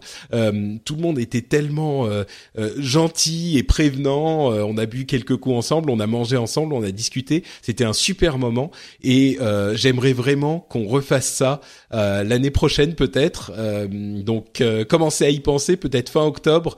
Je pense qu'on fera un truc. On verra, mais j'aimerais qu'on refasse un truc. c'est sur Paris malheureusement toujours, hein, je pense, mais c'est quand même le, truc le plus simple. Genma, toi, t'y étais aussi? c'était c'était sympa pour toi effectivement? Ah oui, oui, effectivement, c'était très sympa parce que bah, tout l'intérêt, c'était pas uniquement de rencontrer Patrick en vrai, c'était vraiment de parler avec la communauté des patriotes, euh, les remercier les uns les autres pour, euh, comment dire, euh, le fait qu'ils financent ton émission et qu'ils permettent de, te permettent bah, d'en vivre et de faire ça plein temps et donc de faire une émission de qualité en ayant le temps de, de la préparer sans le stress d'avoir un travail à côté, les horaires de transport, etc. Moi, je voudrais dire qu'une petite chose aussi, c'est, tu disais, bah, si vous estimez que l'émission coûte un euro, etc. Et puis il y a toujours, on abordait là le fait que oui, bah, on paye de plus en plus pour différents services. Donc au, bout d'un moment, on est obligé de faire un choix. Mais euh, je pense qu'il y a une façon de contribuer euh, comment dire euh, à, ton financement sans forcément donner de l'argent. C'est de faire découvrir l'émission à d'autres personnes en disant voilà bah il y a Patrick qui fait ça, euh, c'est pas mal et tout de suite d'apporter le côté euh, comment dire il y a un système de financement pour cette émission et si toi tu aimes bien l'émission peut-être que ça peut être bien de donner un petit peu d'argent. Si on arrive par exemple à convaincre 10 personnes de donner 5 euros tous les mois, ça fera 50 euros pour Patrick. Bah, c'est peut-être plus simple et euh, comment dire mieux pour Patrick que de mettre 10 euros soi-même. Parce qu'on peut très bien se dire bah Ouais, je crois que les gens qui réussissent à convaincre euh, les, les leurs amis de me donner de l'argent, euh, je vais vous engager, moi. Il n'y a pas de problème. Hein. C'est, c'est. Mais, mais par contre, ce que tu dis, euh, encourager les gens à, à, à faire découvrir l'émission à des amis. On va en parler dans les résultats du sondage dans un moment. Euh, ça, c'est vraiment l'un des euh, moyens principaux par lequel les gens découvrent l'émission. Donc oui, si vous pensez que, alors moi, je préfère toujours que vous donniez des sous. Hein. C'est, forcément la, solution préférée. Mais par contre, il y a aucun souci. Effectivement, si vous voulez faire euh, encourager, faire découvrir l'émission à des amis, c'est un super moyen aussi de m'aider et de me filer un coup de main. Euh, là, c'est si vous pouvez faire ça et parce que les, podcasts sont très difficiles à découvrir, donc euh, la caution d'un ami, l'encouragement d'un ami, ça peut être un, un super euh, un super moyen de filer un coup de main à, à l'émission si vous voulez pas donner de l'argent, quoi. Ouais, mais je pense euh, qu'il y a un travail de sensibilisation, mais qui peut se comme on dit, c'est tiens, on parle de neutralité du net ou autre, ou euh, de euh, allez adblock, etc. La machine à café, on peut dire bah tiens justement, je connais une émission qui propose des alternatives et euh, il en est Patrick, on est la preuve vivante. Et mmh, je sais que bah, samedi soir, il y a un ami que j'ai croisé vraiment par hasard qui était là. Et donc j'ai dit ah qu'est-ce que tu fais là? On discute et ça. Puis je dis bah je suis comment dire là pour pour Patrick etc. Et puis il me ah c'est le fameux podcasteur dont tu avais parlé une fois. qui, et justement il connaissait pas du tout l'émission. Et je sais que bon là c'est une c'est euh, bon une petite une petite pub pour reflet.info où eux-mêmes se cherchent un système de financement où ils font un contenu gratuit mais ils font des mhm. appels à dons etc. Et moi je disais c'est faisable. Patrick on est la preuve vivante. Il a une communauté euh, comment dire qui est prêt à le soutenir et donc bah il s'est lancé. Mais pourquoi? C'est parce que bah c'est donnant donnant. C'est on donne pour avoir une émission de qualité et Patrick nous le rend parce que bah il le prépare sérieusement etc. Et le jour où il fera euh, comment dire une émission bah euh, comment dire euh, qui est moins bonne parce que bah il est euh, sur ses petits lauriers et puis bah il laisse la routine installé, bah, je pense que, comment dire, euh, euh ah bah, je pense que je m'en rendrai compte très vite, hein, oui. oui, oui, mais c'est, euh, je pense que toi, tu le montres bien, que tu en as parfaitement conscience, tu fais ton travail consciencieusement, tu, euh, bah, tu le faisais déjà avant, et c'est juste dans la continuité, donc c'est, normal.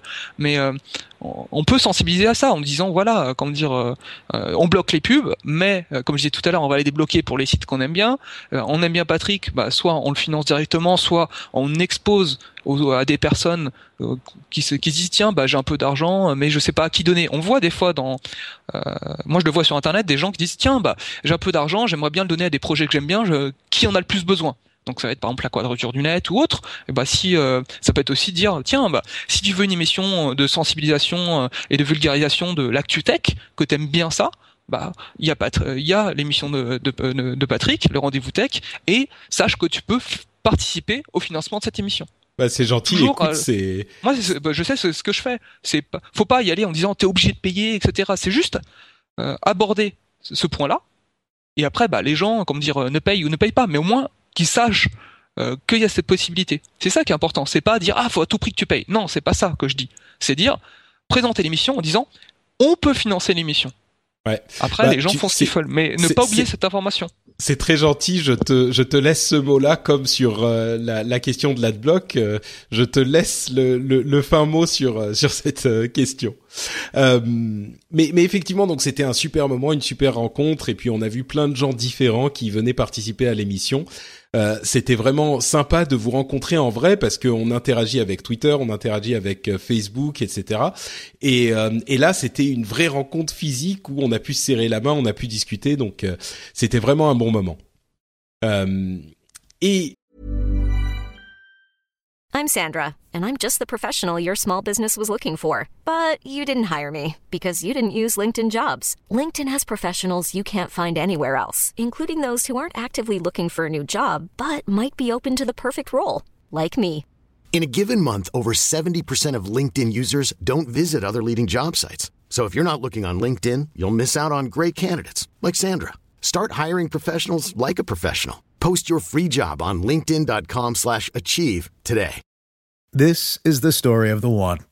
As a maintenance engineer, he hears things differently. To the untrained ear, everything on his shop floor might sound fine, but he can hear gears grinding or a belt slipping. So he steps in to fix the problem at hand before it gets out of hand. And he knows Granger's got the right product he needs to get the job done, which is music to his ears. Call, clickgranger.com, or just stop by. Granger, for the ones who get it done.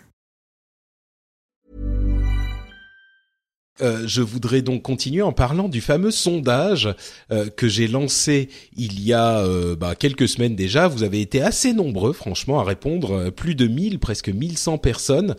Et il y avait des réponses hyper intéressantes. encore une fois, un grand merci à, Guillaume de Statosphère d'avoir d'avoir fait quelques un petit peu de travail pour répondre, pour trier toutes ces réponses. Déjà, une, euh, je vais, je vais, je vais passer les réponses euh, un petit peu en revue parce que je sais qu'il y a beaucoup de gens qui m'ont demandé est-ce que tu vas passer en revue, euh, est-ce que tu vas nous donner des infos sur toutes ces ces, ces réponses? Bien sûr, il y a aucun souci, hein, je je partage tout ça avec vous. première info, il y a 95% des gens qui écoutent, qui ont répondu. Alors oui, avant préface, les gens qui ont répondu, bien sûr, sont des gens qui sont euh, suffisamment intéressés par les émissions pour être, pour euh, en avoir entendu parler de ce sondage sur Twitter ou Facebook ou dans l'émission elle-même et pour aller répondre ensuite. Donc c'est une section, euh, une sous-section des auditeurs quand même. Mais 95% d'entre eux écoutent le rendez-vous tech, donc 5% n'écoutent pas le rendez-vous tech. C'est intéressant quand même. presque deux tiers écoutent aussi le rendez-vous jeu. Euh, l'émission n'a qu'un an et pourtant on arrive presque au niveau de Upload qui est un petit peu au-dessus de, deux tiers et l'émission a cinq ans pour Upload. Euh, il y a plus de 10% qui écoutent euh, aussi une émission en anglais. C'était c'était intéressant à découvrir ça. alors, une immense majorité des gens sont contents du rythme ou en voudraient plus. Il y a très peu qui, enfin, personne n'en veut moins, en gros. Est-ce que comment est-ce que les gens ont découvert les émissions? Euh, 20% sur iTunes. Euh, recommandation d'un ami, une, petite partie, je vais pas tous les énumérer. Euh, il y avait 20% euh, sur un autre podcast où euh, on était présent. Donc euh, la cross-pollinisation fonctionne toujours. Il y a plein de gens qui s'en souviennent plus.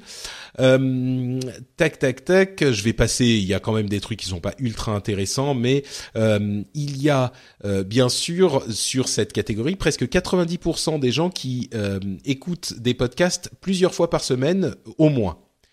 Il y a aussi, euh... j'avais posé la question. Pour le moment, je trouve ce sondage déjà trop court. Il y avait 10% des gens qui ont dit trop court. Donc euh, merci à vous. Euh, 20 30% marrant. Euh, est-ce que vous participez au Patreon du rendez-vous tech? Tiens, plus de 30% des gens qui ont, qui ont répondu y participent, donc c'est important, mais c'est presque 35%. Et il y a autant de gens qui ont dit qu'ils n'y participent pas aujourd'hui, mais qui comptent s'y mettre un jour. C'était une information hyper intéressante, euh, là, financièrement, pour le coup, parce que parmi les gens qui ont répondu au sondage, il y en avait autant qui euh, ne participaient pas encore, mais qui comptaient s'y mettre un jour, euh, que de gens qui participaient déjà. Donc là, je poserai une question à ceux qui comptent s'y mettre un jour. Euh, venez dans les notes de l'émission ou sur Twitter ou quelque part. Euh, dites-moi pourquoi euh, vous, vous, dites je m'y mettrai un jour et pas encore aujourd'hui.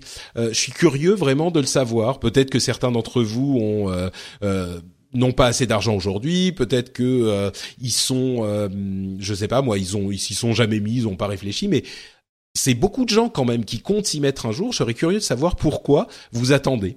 Euh, de manière très intéressée hein, pour ma part. Euh, J'avais aussi posé une question sur euh, le fait que les... Est-ce que ça vous intéresserait d'avoir une autre émission en Patriote, en Patreon Il y a genre 30% de gens qui seraient intéressés et en fait 40% qui seraient intéressés par un autre Patriote. Donc ça c'est intéressant aussi pour moi. Là encore, euh, on pense en société sur le long terme avec la longévité que j'espère avoir à cette société. Euh, ensuite, la plupart des gens écoutent euh, les émissions sur euh, des apps de podcast, bien sûr, énormément sur Podcast Addict, sur Android et euh, énormément avec l'app de podcast d'Apple. J'ai été curieux d'apprendre que beaucoup de gens l'utilisent et écoutaient avec l'app de podcast d'Apple, donc je pensais qu'elle n'était pas très utilisée. C'était les deux majoritaires, l'app de podcast d'Apple et Podcast Addict. Euh, ensuite, euh, d'autres informations intéressantes. Il y a seulement moins de 3% des gens qui ont répondu qui sont des femmes, 95% d'hommes et 1,5% de robots. Donc seulement 3% de femmes. Ça a été euh, confirmé à la soirée d'il y a quelques jours. Il y avait très très peu de filles. Elles ont dû se sentir un petit peu seules. Les pauvres. C'est vrai que peut-être qu'on n'a pas assez d'intervenants qui sont des filles aussi. Peut-être qu'il faudrait que je travaille là-dessus. L'immense majorité des auditeurs a entre 25 et 50 ans. Quand je dis l'immense majorité, on parle de 80%. Euh, il y a très très peu de moins de 18 ans, euh, il y en a que 8 qui ont répondu. Et voilà, donc l'immense majorité, c'est entre 25 et, 50 ans. Euh, tac tac tac. Ensuite, l'immense majorité aussi est des employés. Il y a 70% d'employés dont euh, sur ces 70%, euh, j'avais fait euh, deux types de réponses pour des employés. C'était employé et fier de l'être ou employé et je déteste mon boulot, mon boss et ma boîte. Et eh ben figurez-vous que 15% des gens qui ont répondu ont dit je déteste mon boulot, mon boss et ma, boîte. C'est terrible quand même. de, 15% des gens détestent leur boîte, enfin détestent leur boulot en fait. Euh, j'espère que vous pourrez trouver le courage de, de, de, chercher autre chose, de partir, de faire autre chose. Euh, moi, je sais qu'à chaque fois que j'ai pris des grandes décisions comme ça, euh, je l'ai jamais regretté. Bon, ensuite, il y a des gens qui ont des responsabilités, qui peuvent pas faire ce qu'ils veulent, mais euh, c'est c'est quand même. Enfin, Jérôme, je te repose la question. Toi, t'es content de ta situation, de ton travail? Oui, ça va. Actuellement, ça va. D'accord, très bien. Bon, euh, bon après, euh, comme on dit, je travaille dans une grande société de services en informatique, euh, donc il y a des hauts et des bas. Mais bon, pour l'instant, ça, va. C'est ça, c'est comme tout le monde. C'est hein, comme tous les boulots. Ouais, c'est ouais, c'est ça, c'est ça. Je vous avoue que même moi, hein, dans les podcasts, on en parlait justement encore à la rencontre. Il y a plein de gens qui me posaient des questions euh, hyper intéressantes. Moi aussi, mais moi en tant que podcasteur, j'ai des hauts et des bas. Dans l'ensemble, je suis quand même super content. Mais euh, c'est c'est pareil pour tout le monde. Hein. Tout le monde a toujours des hauts et des bas. Le problème, c'est quand il y a beaucoup plus de bas que de hauts que ça devient vraiment problématique. Moi, j'ai beaucoup plus de haut que de bas. Donc euh, je suis très content. Euh, sur la question pour vous, Patrick, c'est un peu l'équivalent français de George Clooney, Brad Pitt, Robert Downey Jr., Colin Firth ou Meryl Streep.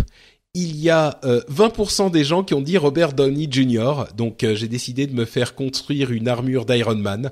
et 15% des gens qui ont dit Meryl Streep quand même. C'est mon, côté sensible, tu vois, mon côté féminin qui est ressorti à travers les émissions. Euh, pour l'équipement, il y avait des trucs intéressants. Euh, 80% des gens utilisent des PC sous Windows. Alors là, les, les, pourcentages sont bien sûr plus que 100% parce qu'il y a des gens qui utilisent plus d'une machine. Hein, mais donc on les prend comme ça. 80% des gens utilisent des PC sous Windows.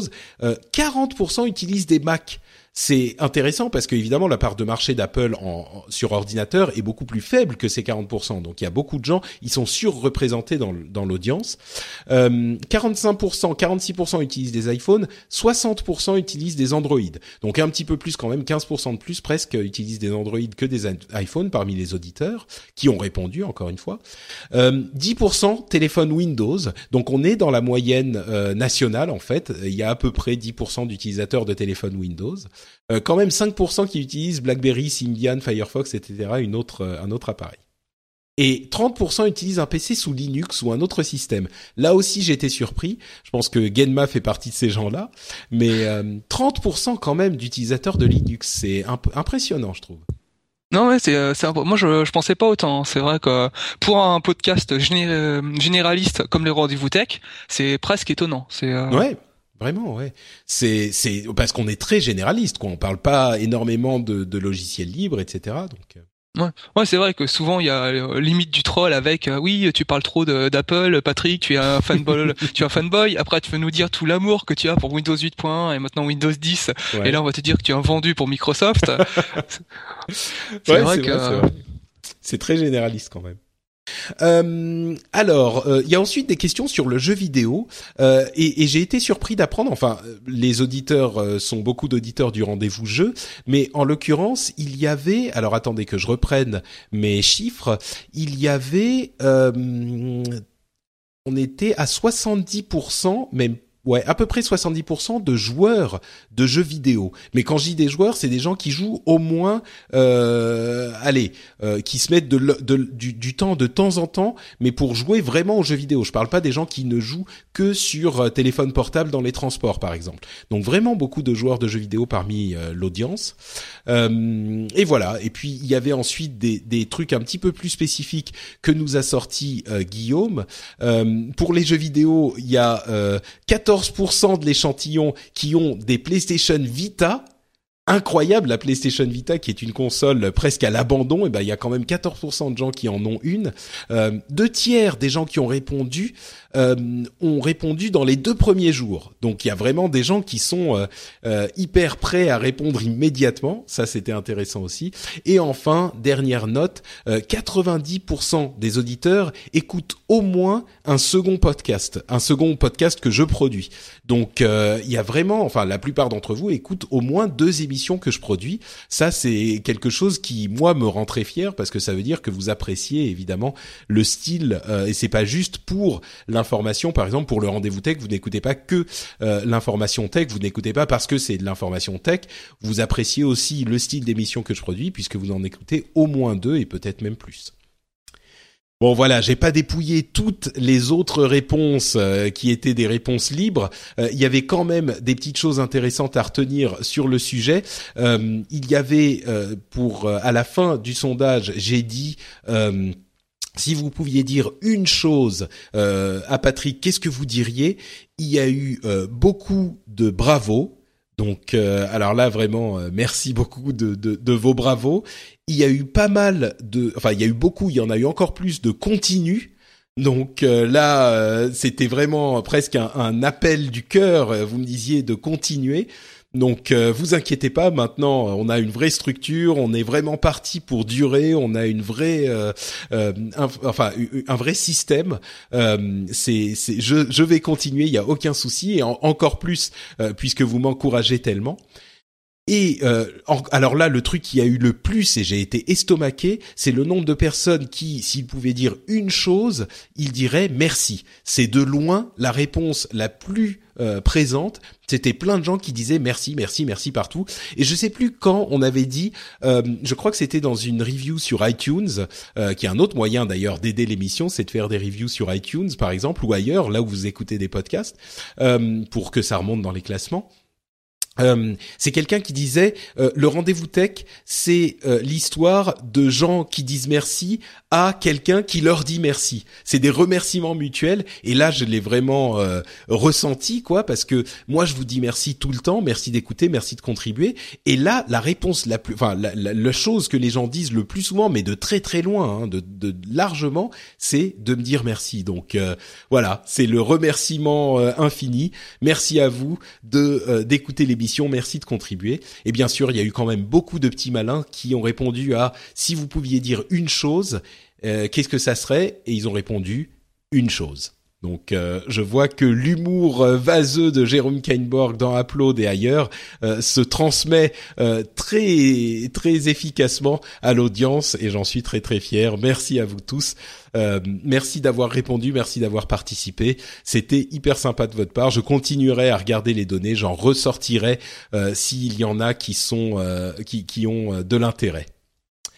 Et on va continuer maintenant, après cette parenthèse d'affaires internes, avec la suite des informations, les news et les rumeurs, avec d'abord, pour information, les reviews des sur Facebook euh, et des Nexus sont arrivés, sont sortis et la presse est assez unanime. Le sur Facebook est euh, très très bon, peut-être un petit peu cher, mais il est excellent et les Nexus 5X et les Nexus 6P sont eux aussi euh, excellents. Donc ce sont des vrais flagships pour Android et c'est là qu'on comprend un peu la raison pour laquelle ils sont un peu plus chers que les versions Nexus précédentes, c'est que du coup Android s'est dit on va faire des appareils d'excellentes factures, des, choix faciles et pas juste du bon milieu de gamme. Là, c'est du haut de gamme, pas trop cher. Donc, euh, les reviews sont très très bonnes. Toi, tu utilises quoi comme téléphone, Jérôme? Alors moi, je suis un cas vraiment particulier. J'utilise un téléphone sur Firefox OS. Ouais, donc toujours le, libre auquel t'es attaché, quoi. Oui, c'est ça. En fait, j'avais pas de smartphone avant. C'est mon premier smartphone, donc euh, c'est euh, j'ai un usage assez particulier. Par contre, euh, en tant que poditeur du rendez-vous tech depuis toujours, je suis comment dire l'actualité tech, je vois les différentes sorties des iPhones, des Nexus, etc. Mais j'ai fait le choix d'avoir une alternative. Donc ça, c'est vraiment le cas justement Est-ce que tu es content de ton Firefox OS Tiens, est-ce que tu peux nous en faire une mini review en, en deux minutes, ce qui te permet de faire, de pas faire les avantages, les inconvénients? Alors, je dirais, si on est un iPhone addict ou un Android addict, on oublie. Euh, si on est un primo accédant, on peut, euh, comment dire, prendre ce type de téléphone. Euh, techniquement, en fait, c'est c'est tout est tout est web. Donc en fait, c'est ils ont pris une approche différente. Donc Mozilla, c'est ils sont dit de la même façon qu'on a révolutionné comme l'internet du desktop, on va essayer de révolutionner le monde du smartphone. Donc euh, parce que à l'heure actuelle, en fait, il n'y a pas d'app quoi. toutes les apps sont des sites web prévus pour être des apps, mais c'est quand même des, des, des sites web.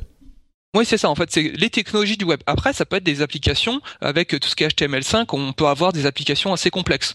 Et donc, euh, ça peut être soit elle tourne euh, sur le téléphone et euh, comment dire en mode connecté, c'est-à-dire que ça nécessite d'avoir une connexion internet parce que ça fait appel à des services, comment dire sur le sur le web. Soit elle tourne en comment dire en mode déconnecté et toutes les données sont comment dire en local sur le téléphone. L'idée, c'est que comme euh, c'est comme si on avait un navigateur en fait en plein écran. Tout ce qui apparaît à l'écran, c'est euh, ça tourne au-dessus d'un navigateur. Et donc, si on fait une application pour Firefox, elle va tourner euh, sur sur n'importe quel smartphone, parce que sur sur Chrome, comme dire sur Android, on a Chrome, sur un iPhone, on a Safari, et donc on pourrait imaginer d'installer cette application et de retrouver la même application sur les différents smartphones. Donc, c'est vraiment une autre approche. Comme c'est du web, c'est des fichiers texte, donc c'est beaucoup plus léger aussi en termes d'app. C'est-à-dire que c'est euh, au maximum quelques mégas et le plus lourd, ça va être éventuellement les images pour euh, l'aspect design. Donc c'est vraiment c'est une autre approche en fait. C'est euh, pour l'instant c'est euh, Firefox OS a fêté un peu plus de ses deux ans. Euh, il y a la version 2.5 qui arrive avec qui va sortir ce mois-ci avec tout un aspect customisation. Donc là c'est un côté ils appellent ça un, un, un hacker place où c'est on va pouvoir redesigner comment dire son toutes les applis qui apparaissent à l'écran. Par exemple, si la, la, partie numérotation ou la gestion des contacts, ça nous plaît pas en termes d'interface, parce que et on, on est euh, web designer. en quelque sorte. Ouais, on va pouvoir euh, skinner. C'est euh, vraiment l'idée, c'est la bidouillabilité, le côté hacking. Donc c'est. Mais alors. Ouais, je, vais te poser une, une question très très précise. Est-ce qu'il y a des, des apps comme Twitter, Facebook, tu vois des trucs que les gens pourraient vouloir utiliser au quotidien? Je sais pas Skype, Snapchat, etc. Alors, euh, Twitter, Facebook, comme ils ont des sites internet, ça existe. Euh, en fait, c'est tout ce qui existe en version mobile. Donc forcément, euh, par conséquence, existe sur Firefox OS. Après, il y a un écosystème qui se crée petit à petit, mais c'est toujours un peu l'œuf et la poule. C'est qu'il n'y a pas suffisamment d'utilisateurs pour qu'il y ait des, des sites qui viennent créer, comme dire, leur application native par défaut. Donc c'est et s'il n'y a pas d'application, il y a peu d'utilisateurs. Après, il y a la problématique aussi des téléphones qu'on peut trouver. En France, à l'heure actuelle, là, il y a plus de téléphone. Euh, les portages. Ah oui, d'accord. J'avais, j'avais pas réalisé qu'il y avait plus de Firefox OS. il y en a eu un qui a, été vendu. En fait, c'était un, téléphone bas de gamme de la du téléphone. Donc c'était un comment s'appelle? Euh, un fabricant chinois qui s'appelle ZTE. Euh, il n'y a pas eu assez de ventes ou on sait pas trop euh, comment dire euh, si c'est donc là le téléphone n'est plus commercialisé. Mozilla eux font des portages, c'est sur le Sony Z sur le Sony Z3C donc c'est devenu le téléphone de référence, qui est un smartphone un peu plus haut de gamme, parce que bah, le téléphone moi que j'utilise, c'est un ZTE, il coûtait 89 euros. Donc c'est l'équivalent ah d'un téléphone Android à 89 euros. Ça, il y a eu quelques téléphones qui ont été lancés en Inde et dans d'autres pays émergents en Afrique aussi, où c'était, euh, comme dire en Inde, c'était 35 dollars le téléphone. Mais c'est vraiment, euh, euh, pour donner une idée de configuration, c'est 256 mégas de RAM. Ah oui, d'accord. Bon, c'est vraiment euh... aux 4 ou 8 Go et au quad core euh, avec les derniers Snapdragon sur un Nexus 5. Donc c'est vraiment on, une autre on parle vraiment d'une d'une autre approche effectivement, ça conviendrait peut-être pas à, à, tout le monde mais si jamais vous êtes euh, intéressé par euh, une solution une solution un petit peu moins Big Brotheresque, peut-être aller regarder du côté de Firefox OS. Et si vous êtes euh, si vous êtes intéressé par Big Brother lui-même, eh ben vous pouvez aller du côté de l'Apple TV euh, que j'ai reçu la mienne. En fait, c'est ma première Apple TV, je l'ai reçue il y a quelques jours. Euh, je vais juste dire deux mots, ça fonctionne pas mal, les applications sont bien foutues. Au niveau de la 3D pour les jeux, eh ben autant sur un petit écran d'iPhone ou d'iPad ça passe, autant sur la grande télé, c'est pas super beau. Hein. Euh, c'est quand même, euh, allez, on va dire niveau PlayStation 2 peut-être pour donner un équivalent un petit peu mieux entre Play... PlayStation 2, PlayStation 3, même pas clairement pas PlayStation 3, plus proche de la PlayStation 2. Donc c'est un petit peu moche quand même. Euh, et, et, ensuite, les fonctionnalités Siri, ça marche. Je suis un petit peu frustré parce qu'on peut pas euh, utiliser Siri dans une autre langue que la langue du système. Ça c'est un petit peu pénible, contrairement à ce qui se passe sur euh, sur l'iPhone. Mais par contre, il y a un truc qui est complètement débile, c'est qu'on peut pas utiliser Siri pour dicter euh, dans les champs de recherche. Alors par exemple, si je lance YouTube, euh, je veux faire une recherche sur YouTube, et eh ben je dois taper avec le clavier pourri et la la la, la télécommande là sur laquelle je vais passer deux heures à taper les lettres, euh, alors que et je peux pas dicter simplement ma recherche. Donc euh, bon, j'espère que ça va changer. C'est clairement une version 1 de ce reboot de l'Apple TV. Euh, c'est pas mal, c'est un, une bonne set-top box. Euh, les apps sont intéressantes, mais je pense que si vous voulez une, une, un bon produit et que vous voulez pas spécifiquement euh, ce type de produit, il y en a peut-être des meilleurs ailleurs, ou alors attendez une version suivante. Euh, c'est pas un produit ultra convaincant. Moi, j'en suis content euh, parce qu'il fait ce que je lui demande, mais c'est pas forcément euh, le truc. Ou en tout cas, peut-être que les apps vont arriver et vont développer les fonctionnalités, mais là, ça vient de sortir évidemment. Donc, je dirais au moins, c'est pas une recommandation d'achat immédiat. Au moins, attendez quelques mois, quoi. Et par rapport à un Chromecast, en fait, tu conseillerais plus euh, d'attendre, par exemple, l'Apple TV euh, nouvelle version V2 ou euh, de prendre un Chromecast ou Bah c'est très compliqué parce que le Chromecast est un appareil à 35 dollars ou enfin 35 euros, 40 euros, donc c'est presque inconsommable à ce niveau-là. Euh, et, et, les fonctionnalités sont très différentes puisqu'on va envoyer des, des, des images ou des vidéos depuis notre téléphone ou notre tablette. Donc en lui-même, il fait pas grand-chose, tu vois. On a euh, dans mhm. l'Apple TV, on a des apps, on a des jeux. Je disais, les jeux en 3D sont euh, très moches, mais on a des jeux euh, qui eux sont très très beaux. On a des jeux comme Rayman qui est super joli. on en a d'autres hein, qui ont été portés, qui, qui fonctionnent très très bien. Là, je parlais d'un jeu de course en 3D qui c'était Asphalt 8 si je ne m'habite, si je ne m'abuse. euh, et, et, ça, c'était moche. Mais il y a plein de jeux qui sont super beaux aussi. Euh, à mm. partir du moment où ils ne demandent pas trop de ressources. Donc tu vois, on a des possibilités et cet écosystème d'app sur euh, l'Apple TV qui va être euh, euh, peut-être plus intéressante. Mais par contre, c'est minimum 200 euros. donc mm. c'est pas du tout le même achat, quoi. Ouais, c'est presque un intermédiaire entre euh, le smartphone et la console de jeu. Enfin, ça se pose un peu entre les deux. C'est on est euh, casual gamer et donc on a l'habitude de jouer sur smartphone, mais on aimerait bien aussi jouer sur sa télé, mais on va pas forcément investir dans euh, comment dire euh, une PlayStation ou une Xbox. Et du coup, c'est on, on, penchera plutôt vers la, vers ça. Bon, je dirais même que si quelqu'un veut une sorte d'appareil pour regarder YouTube, etc. sur la télé et mais vous êtes principalement un joueur de jeux vidéo, une console va vous faire ça aussi. Là, c'est même plus, c'est plutôt pour les gens qui veulent euh, des un appareil qui va regrouper toutes leurs apps, genre euh, YouTube, Dailymotion, euh, Canal Play Infinity, j'imagine qu'il va y avoir OCS aussi, euh, sur une petite box euh, discrète et relativement jolie. et eh ben, vous allez pouvoir avoir l'Apple TV et faire un petit peu de jeu en plus, mais c'est accessoire. Donc voilà, moi c'est plus comme ça que je le considère. Mhm. Et on parlait d'Android justement. Il semblerait que euh, Google soit en train de euh, mettre de, de, de faire une fusion entre Android et Chrome OS. On en parlait à au moment où ils ont annoncé le Pixel C qui fait tourner Android et pas Chrome OS. Donc là, ça se confirme un petit peu. Ils disent qu'ils vont continuer à développer euh, Chrome OS pour le moment, peut-être le mettre en open source plus tard. En même temps, on sait ce qui se passe pour les projets Google quand ils vont en open source comme euh, Wave. euh, mais bon, donc cette fusion entre Chrome OS qui serait un mode d'Android semble se confirmer. Ça serait euh, l'idée de les combiner d'ici 2017. Là, on est dans les parties news et rumeurs, donc tu m'interromps si tu as des choses à dire, hein, bien sûr. Oui, en fait, c'est presque euh, on arrive de plus en plus dans un mode où, euh, bah, comme Windows 10, où c'est, euh, comme dire, euh, j'ai mon téléphone sur Windows 10, ma Xbox et mon PC, et le tout, en fait, c'est un écosystème complet. là, Chrome voudrait, Google voudrait faire la même chose avec son Chrome OS et Android quelque part. Ouais, un petit peu. L'idée, ça serait d'avoir effectivement Android qui fonctionne bien partout et d'avoir en fait un mode Chrome OS sur Android, euh, enfin plus ou moins équivalent à Chrome OS pour les cas où euh, c'est plus cohérent d'avoir ce type de configuration. Donc, euh, ça serait effectivement un OS qui convient à différents types d'utilisation. Ouais, ça peut être intéressant pour pour l'avenir en fait en termes d'évolution, bah, c'est de voir le côté qu'est-ce que ça peut apporter parce que c'est ah, il y a de la concurrence par rapport à Windows et euh, euh comment dire bah dans le euh, chez Ubuntu aussi bah ils sont aussi dans cet esprit où on essaie de faire euh, comment dire une version qui tourne sur le desktop et qui est aussi compatible avec la version téléphone Apple va peut-être aussi dans cette direction donc ça peut être ça peut être intéressant en termes de voir ce qui se fait chez la concurrence pour et, prendre les bonnes idées Ouais, c'est sûr qu'il y a une convergence à ce niveau-là, c'est certain. Donc, euh, bah, c'est pas si surprenant que Google s'y mette aussi.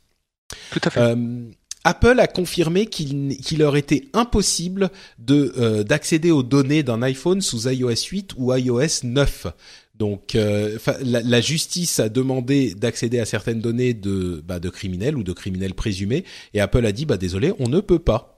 Donc voilà, c'est c'est plutôt une bonne chose pour la la vie privée.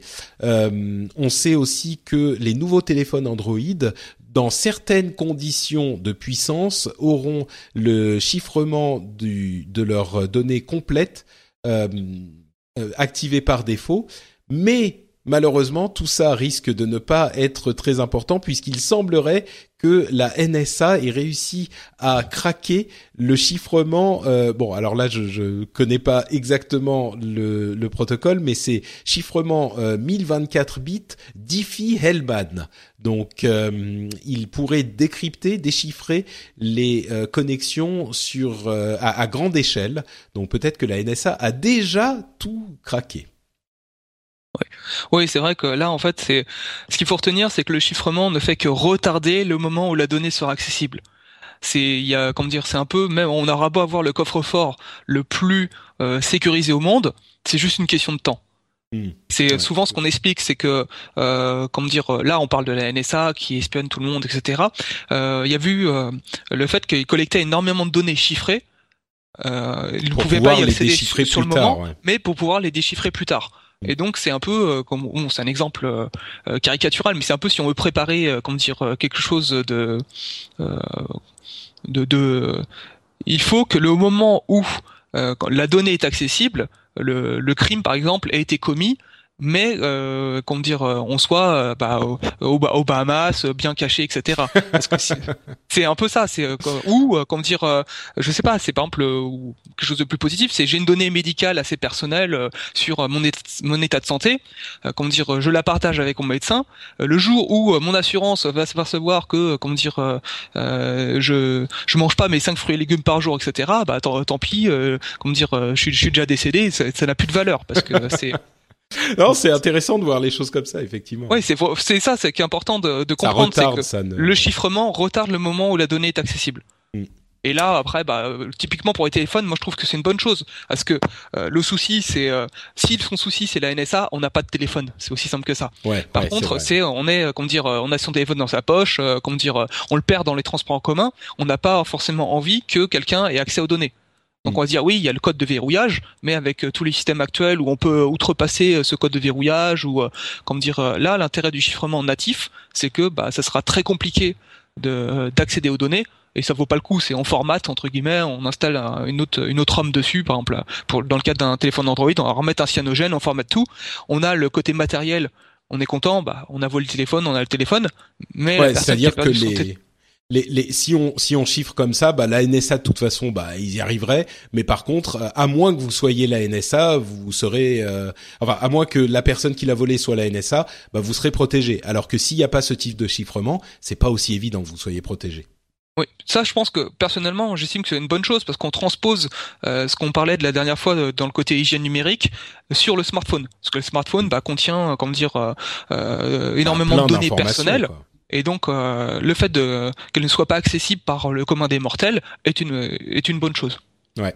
Donc pour moi, moi je valide cette initiative, ça va dans le bon sens. Facebook euh, a déclaré qu'ils allaient, pour les employés qui le choisissaient, ralentir leur Internet euh, tous les mardis pendant une heure. Ils auront le choix, ils verront est-ce que vous voulez un Internet ralenti pendant une heure? Et là, vous dites mais pourquoi est-ce qu'ils feraient ça? Eh ben, figurez-vous que c'est pour comprendre comment les gens dans les marchés émergents utilisent Internet. Et je trouve ça hyper malin. Euh, alors, ça sera en l'occurrence vraiment ralenti, ça sera en 2G, donc en Edge. Rendez-vous compte, c'est comme ça que la plupart des gens utilisent euh, Internet euh, visiblement en Inde, euh, enfin en Inde et dans ces pays-là. Donc là, les employés pourront se rendre compte de ce que ça donne vraiment.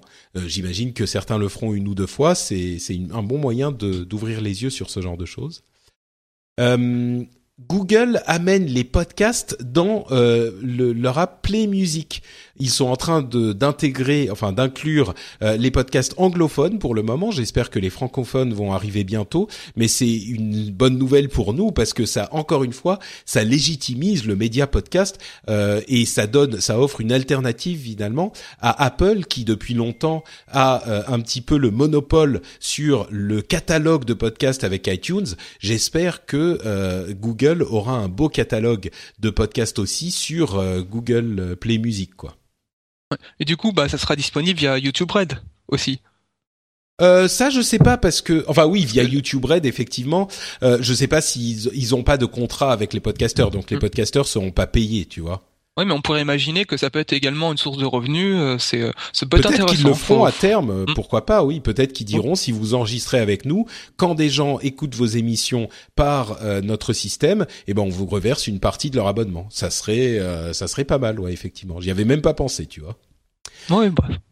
Le la l'IPO, l'entrée en bourse de Deezer a été euh, décalée euh, indéfiniment parce que les conditions ne sont pas propices à cette entrée en bourse. Malheureusement, on en parlait avec un cocorico euh, la dernière fois, et ben le cocorico se fait un petit peu moins audible. Nintendo a annoncé qu'ils allaient livrer leur premier jeu euh, en mars, leur premier jeu smartphone en mars 2016, et à la grande déception des joueurs que certains d'entre nous sommes, il s'agira d'une app de euh, chat avec des Mi, ces petits personnages virtuels qu'ils ont créés pour leur console. Euh, donc ça sera uniquement du chat avec des Mi et pas un entre guillemets vrai jeu. À mon sens, c'est pour tester leur infrastructure et leur nouveau système de compte et de réseau leur nouveau réseau. C'est surtout pour ça qu'ils le font, je pense. Les vrais jeux arriveront après, donc je suis pas trop déçu. Oui, on, aura un Mario, un Zelda. Bah, j'espère, enfin, des, des, Mario ou des Zelda adaptés au smartphone, bien sûr. Oui, oui. Euh, Twitch a lancé Twitch Creative. Twitch encore, c'est ce système, euh, ce site qui stream des jeux vidéo. Euh, je l'utilise depuis quelques temps pour streamer Overwatch de temps en temps. Hein. Je fais des streams le matin en français. donc ils streament des jeux vidéo. Ils ont grandi énormément. Ils sont fait racheter par Amazon et ils sont en train de créer, enfin ils ont lancé Twitch Creative qui permet aux gens de streamer non pas des jeux vidéo mais des contenus créatifs comme le fait de, de faire de la peinture, de faire du je sais pas, de la couture, etc. Parce que il y avait plein d'utilisateurs de Twitch, de streamers, euh, qui se euh, disaient, bah maintenant j'aimerais bien streamer autre chose que du jeu vidéo et garder ma communauté. Et ils se sont rendus compte que euh, ce segment grandissait très très vite, 40% par par an au lieu des 20% par an de, du streaming de jeux vidéo. Et donc, ils ont créé une section spécifique pour eux. C'est marrant parce que Twitch était un spin-off de Justin.tv qui était un, un site de streaming euh, généralisé. Et donc là, ils ont streamé, euh, ils ont fait un spin-off avec Twitch qui faisait que du jeu vidéo. Et euh, Justin.tv, en fait, s'est détaché et en fait n'existe plus vraiment. Et là, ils reviennent à du streaming un peu plus généralisé. C'est marrant, quoi. Ouais, c'est vrai. Et puis bientôt, on aura peut-être des, euh, des Twitchers, comme on a des YouTubers, où la différence, ça sera, bah, YouTube, c'est des vidéos montées, bien préparées, etc. Et le Twitcher, ça sera un côté euh, très naturel, euh, spontané. On peut pas, comment dire, bah, en live.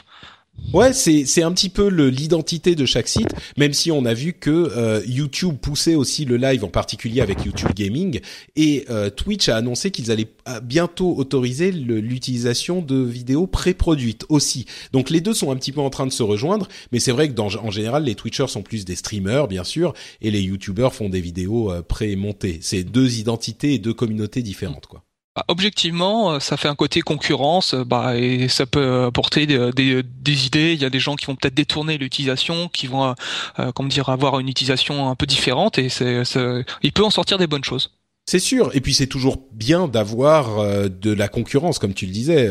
YouTube est beaucoup trop dominant sur tous les segments de la vidéo en ligne. il est très important d'avoir de la concurrence, que ça soit chez Twitch, chez Dailymotion, même si c'est très franco-français Dailymotion, mais peut-être euh, qu'un jour on, on enverra Facebook racheter Twitch. Euh, Facebook, je sais pas parce que maintenant Twitch appartient à Amazon, donc ils ont intérêt d'aligner ah, euh, beaucoup d'argent. Facebook, en fait, ils ont décidé de de développer leur propre euh, écosystème de vidéo. Donc euh, même eux s'y mettent, mais eux ils s'y mettent eux-mêmes. D'accord. le, la Cour de justice de l'Union européenne a déclaré que la, les bitcoins étaient des, une monnaie contrairement à certains euh, certains euh, certains organismes aux États-Unis, même si c'est pas définitif, ils ont dit que c'était euh, un bien et donc il fallait payer des taxes dessus. En France, enfin en France, en Europe, ils ont déclaré que c'était une monnaie et donc il n'y a pas de taxes dessus. C'est comme si on passait d'une monnaie à une autre. Donc voilà, pour information, les bitcoins, c'est peut-être la voie de la richesse pour certains d'entre vous et euh, les eurodéputés ont voté euh, une résolution qui, alors, comment dire ça, qui appelle les États membres euh, à, accueillir Edward Snowden. Ça veut dire que c'est pas un truc contraignant. Donc j'ai vu beaucoup de tweets disant, disant ah vive l'Europe, on a sauvé Edward Snowden machin. En fait non, c'est juste que l'Union européenne, les députés et c'est un signal qui est très fort, hein, mais c'est une sorte de recommandation en fait pour dire euh, les gars, vous déconnez, Snowden, il faudrait le sauver euh, parce qu'aujourd'hui il est en Russie. Rendez-vous compte, c'est la Russie qui sauve le protecteur de, de liberté. Bon, j'offre qu'une vision spécifique de la chose, mais euh, c'est quand même un petit peu décevant que l'Europe n'ait pas été plus volontaire dans la protection Snowden, même si on sait bien qu'il y a des des considérations politiques beaucoup plus vastes à, à prendre en compte là-dedans. Juste, tu avais parlé de l'arrivée de Snowden sur Twitter ou pas? Je me rappelle plus. Oui, on l'avait évoqué. il a ouvert son compte. Il avait ouvert son compte. Il tweete pas beaucoup. Hein. Oui, il tweete pas beaucoup. Toujours un seul abonnement, là, je regardais, et euh, 1,5 euh, 1,58 millions d'abonnés. Donc ça, ça, ça a stagné. C'est vrai qu'on a vu euh, le nombre d'abonnés euh, grandir très vite les premières heures, et puis là, bah, c'est stable. Oui, bon, c'est normal en même temps. Hein. C'est généralement comme ça que ça se passe. Mais le seul abonnement, euh, c'est marrant de le signaler, il suit la NSA. Donc euh, voilà, c'est la seule personne qu'il suit lui-même. C'est drôle. Euh, on va passer à la partie Reddit. Comme je le disais, on a relancé dans l'idée de, de, faire vivre un petit peu la communauté. Euh, on a relancé le Reddit du rendez-vous tech. Vous vous souvenez, Reddit, c'est ce site où on peut euh, soumettre des liens et voter euh, pour ou contre les liens pour qu'ils gagnent ou perdent en visibilité. Et ça permet d'avoir des sujets, des histoires qu'on n'aurait pas forcément traité ou ça permet de mettre en exergue certains sujets euh, que je que j'aurais peut-être pas considéré pour l'émission. Euh, et il y a déjà une communauté assez saine qui se réunit autour de ça. C'est reddit.com slash r slash rdvtech. Les utilisateurs de Reddit connaîtront ça. Et merci beaucoup à euh, Autodoc qui gère euh, Autodoc qui, qui gère tout ça qui et l'administrateur du Reddit et qui a créé un petit badge spécial pour les patriotes. Hashtag patriote. Euh, donc euh, merci à lui, c'est très sympa d'avoir fait tout ça. Première histoire, c'est euh, Mika qui est le grand euh, pourfendeur de Microsoft devant l'éternel, euh, qui nous a posté quelques sujets sur la mise à jour forcée de Windows 7 ou 8 à Windows 10, qui a euh, été détectée pendant quelques jours. En fait, il s'est trouvé qu'il s'agissait d'une erreur de Microsoft, mais ils ont confirmé qu'il euh, fallait, euh, enfin qu'ils allaient proposer euh, bientôt Windows 7 et 8 à tout le monde, qu'il ne fallait plus l'avoir réservé, pardon, Windows 10 à tous les utilisateurs de Windows 7 et 8, qu'on n'avait plus besoin de le réserver, et qu'ils allaient le mettre dans les mises à jour recommandées l'année prochaine. Et les mises à jour recommandées, euh, celle-là, elle s'installera pas toute seule, contrairement aux mises à jour recommandées habituelles. Et de toute façon, les gens auront 30 jours pour revenir en arrière, donc c'est relativement euh, sécurisé. Mais il y a quand même une question que ça pose, c'est que d'une part, on veut que tout le monde ait la version la plus à jour, la plus sécurisée d'un OS, mais en même temps, est-ce que c'est pas un petit peu de la vente forcée finalement de la part de Microsoft euh, d'obliger, enfin, sans vraiment les obliger, on l'a vu, on pourra refuser, mais de mettre les, les, les, autres utilisateurs sur Windows 10.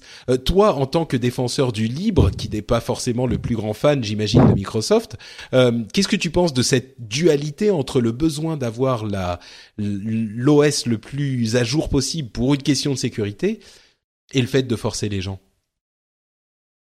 Alors, c'est une problématique un peu compliquée, mais j'essaie d'y répondre rapidement. Le, c'est un, mettre à jour l'OS euh, de façon forcée est peut-être une bonne chose parce que c'est comme dire euh, sa force à utiliser une, la dernière version à jour. Euh, si maintenant on voit que Internet Explorer est, est, mis aussi régulièrement à jour pour les gens qui n'ont pas connaissance d'un autre navigateur, c'est une bonne chose. Après, on arrive dans un monde où c'est on décide pour vous, faites-nous confiance. Et là, ça soulève la problématique de quelle confiance on va accorder à Microsoft, la même manière que qu'on va accorder à Apple, etc. Et euh, moi, qui suis partisan d'une éducation à comment fonctionne un ordinateur, euh, comment ce, qu'il y a derrière, etc. Euh, je suis pas pro Windows 10. Or, euh, comment dire, considération sur la vie privée avec toutes les données qui sont dans le cloud, Microsoft, etc. voir toutes les problématiques qu'il y a eu avec le mot de passe du Wi-Fi qui est partagé avec nos amis et tout ça. Donc euh, c'est je euh, comment dire bah, Donc il n'y a pas vraiment de réponse claire quoi en fait. Ouais c'est ça, c'est que je comprends euh, pourquoi Microsoft fait ça, mais en tant qu'utilisateur aguerri, je ne l'accepte pas. Hmm.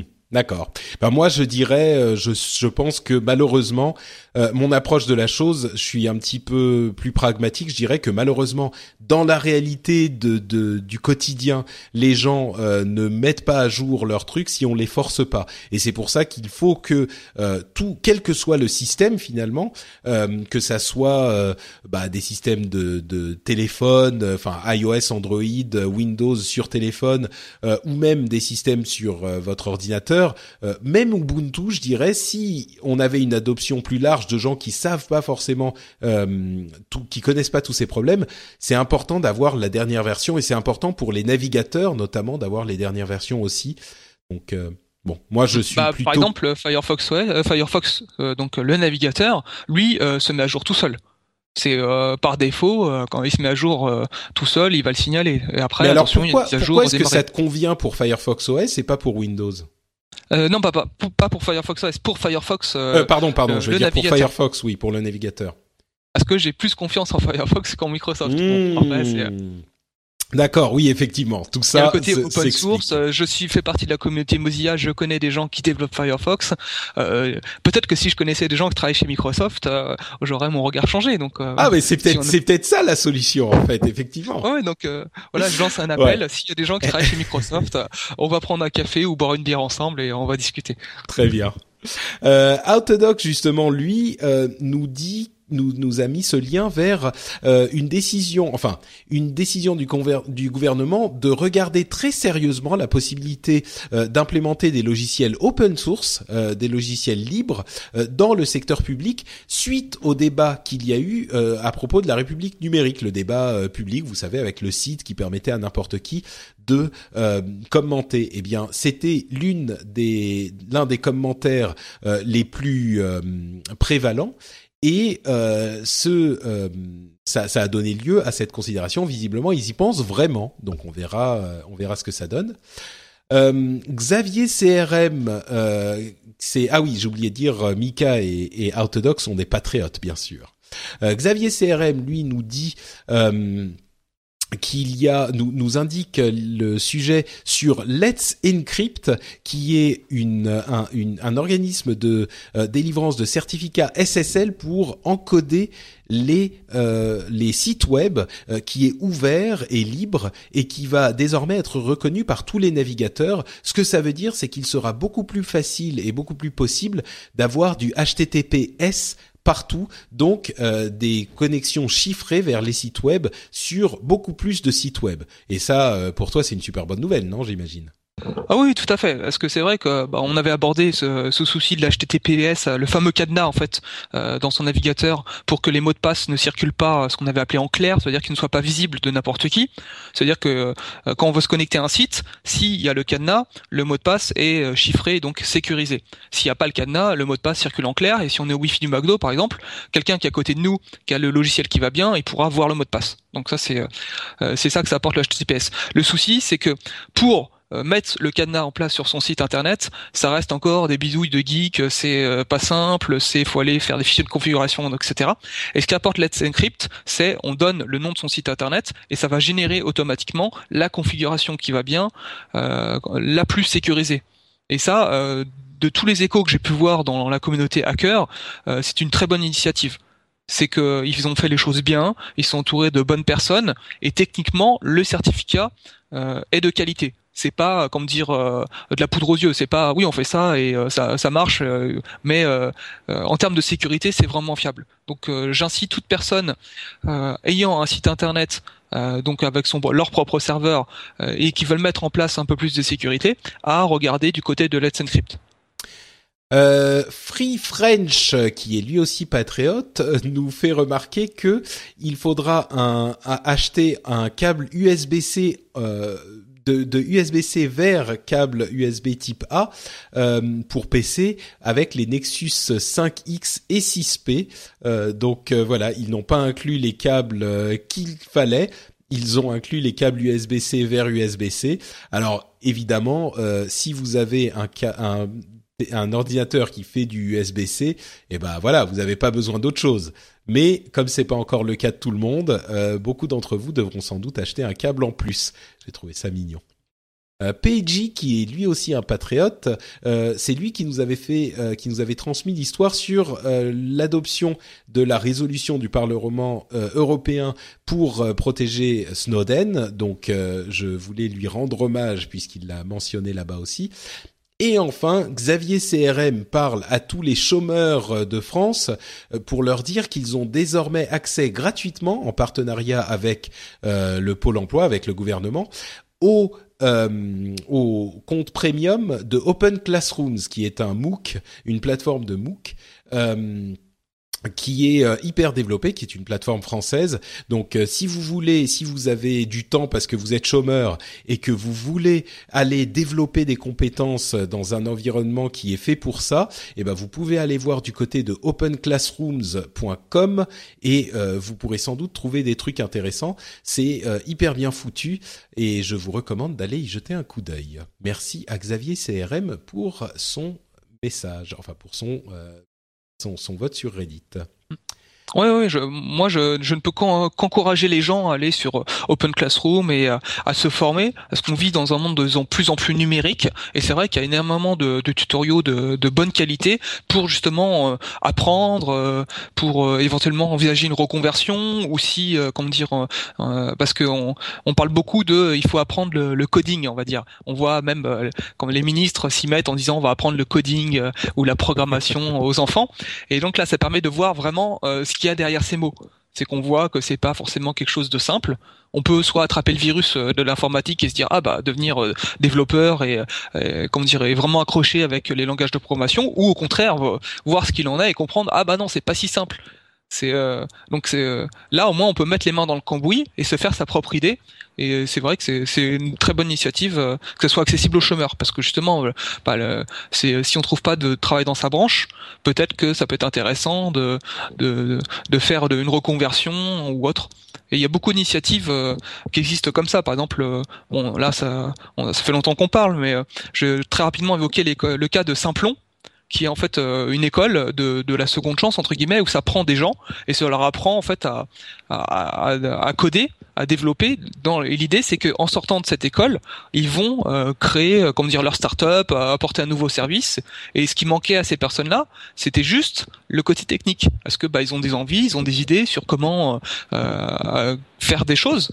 Et donc là, on leur met le pied à l'étrier, on les épaule pour pouvoir se lancer. Et donc, bah, l'initiative d'Open Classroom est une autre façon de faire les choses. Si on se sent de, bah, passer du temps, d'apprendre par soi-même, euh, on peut faire ça. Donc moi, je, en tant qu'autodidacte, euh, je ne peux que l'encourager. Je, précise simplement qu'Open Classroom ne fait pas que de la programmation. Ils en ont énormément, mais c'est pas que ça. Donc euh, si vous, allez, y jeter un coup d'œil, franchement, surtout si vous êtes chômeur, franchement, sincèrement, arrêtez de jouer à la PlayStation et de regarder mes vidéos sur Overwatch sur YouTube. Bougez-vous un petit peu les fesses et allez voir Open Classroom, hein? Bon, je, je plaisante, hein, bien sûr. Euh, bah écoutez, euh, ça va être tout pour cet épisode du rendez-vous tech. Euh, merci à vous tous de nous avoir écoutés. Dis-moi, Jérôme, est-ce que tu peux nous rappeler où on peut aller découvrir tout ce que tu peux proposer sur Internet? Alors, euh, donc euh, le point central où on peut me trouver, c'est le blog de Genma, donc G-E-N-M-A, et l'adresse c'est genma.free.fr. Sur Twitter, @genma. Sur euh, Framasphere et Diaspora, qui sont des réseaux alternatifs à Facebook où on est entre entre nous, on parle Firefox OS, on refait le monde entre libristes, etc. Donc si vous êtes intéressé par une alternative à, Facebook, regardez Framasphere qui est un service fourni par Framasoft. Vous cherchez Genma et puis bah, vous me trouvez. Hein. Et voilà. Mais euh, sinon, bah pour euh, les fidèles auditeurs, je pense que la majorité sont sur, Twitter, donc euh, @genma, G-E-N-M-A. Super, merci beaucoup Jérôme. Et bah, merci à toi. Pour ma part, vous savez que je suis Note Patrick sur Twitter, Note Patrick sur Facebook, et que vous pouvez aussi retrouver les notes de l'émission sur frenchspin.fr, et que vous pouvez également venir commenter si on a dit des bêtises, si on a dit des trucs qui vous ont intéressé. N'hésitez pas à venir nous laisser votre avis. Comme je le disais, c'est frenchspin.fr. Vous retrouverez aussi d'autres émissions sur ce site. Et évidemment, si vous voulez soutenir cette émission et si vous voulez soutenir euh, mon initiative et mes productions, patreon.com slash rdvtech, vous le savez bien. Merci à vous tous, merci de nous avoir suivis, merci Jérôme d'avoir été là, et on se donne rendez-vous dans 15 jours pour un prochain épisode. Ciao à tous. Ciao à tous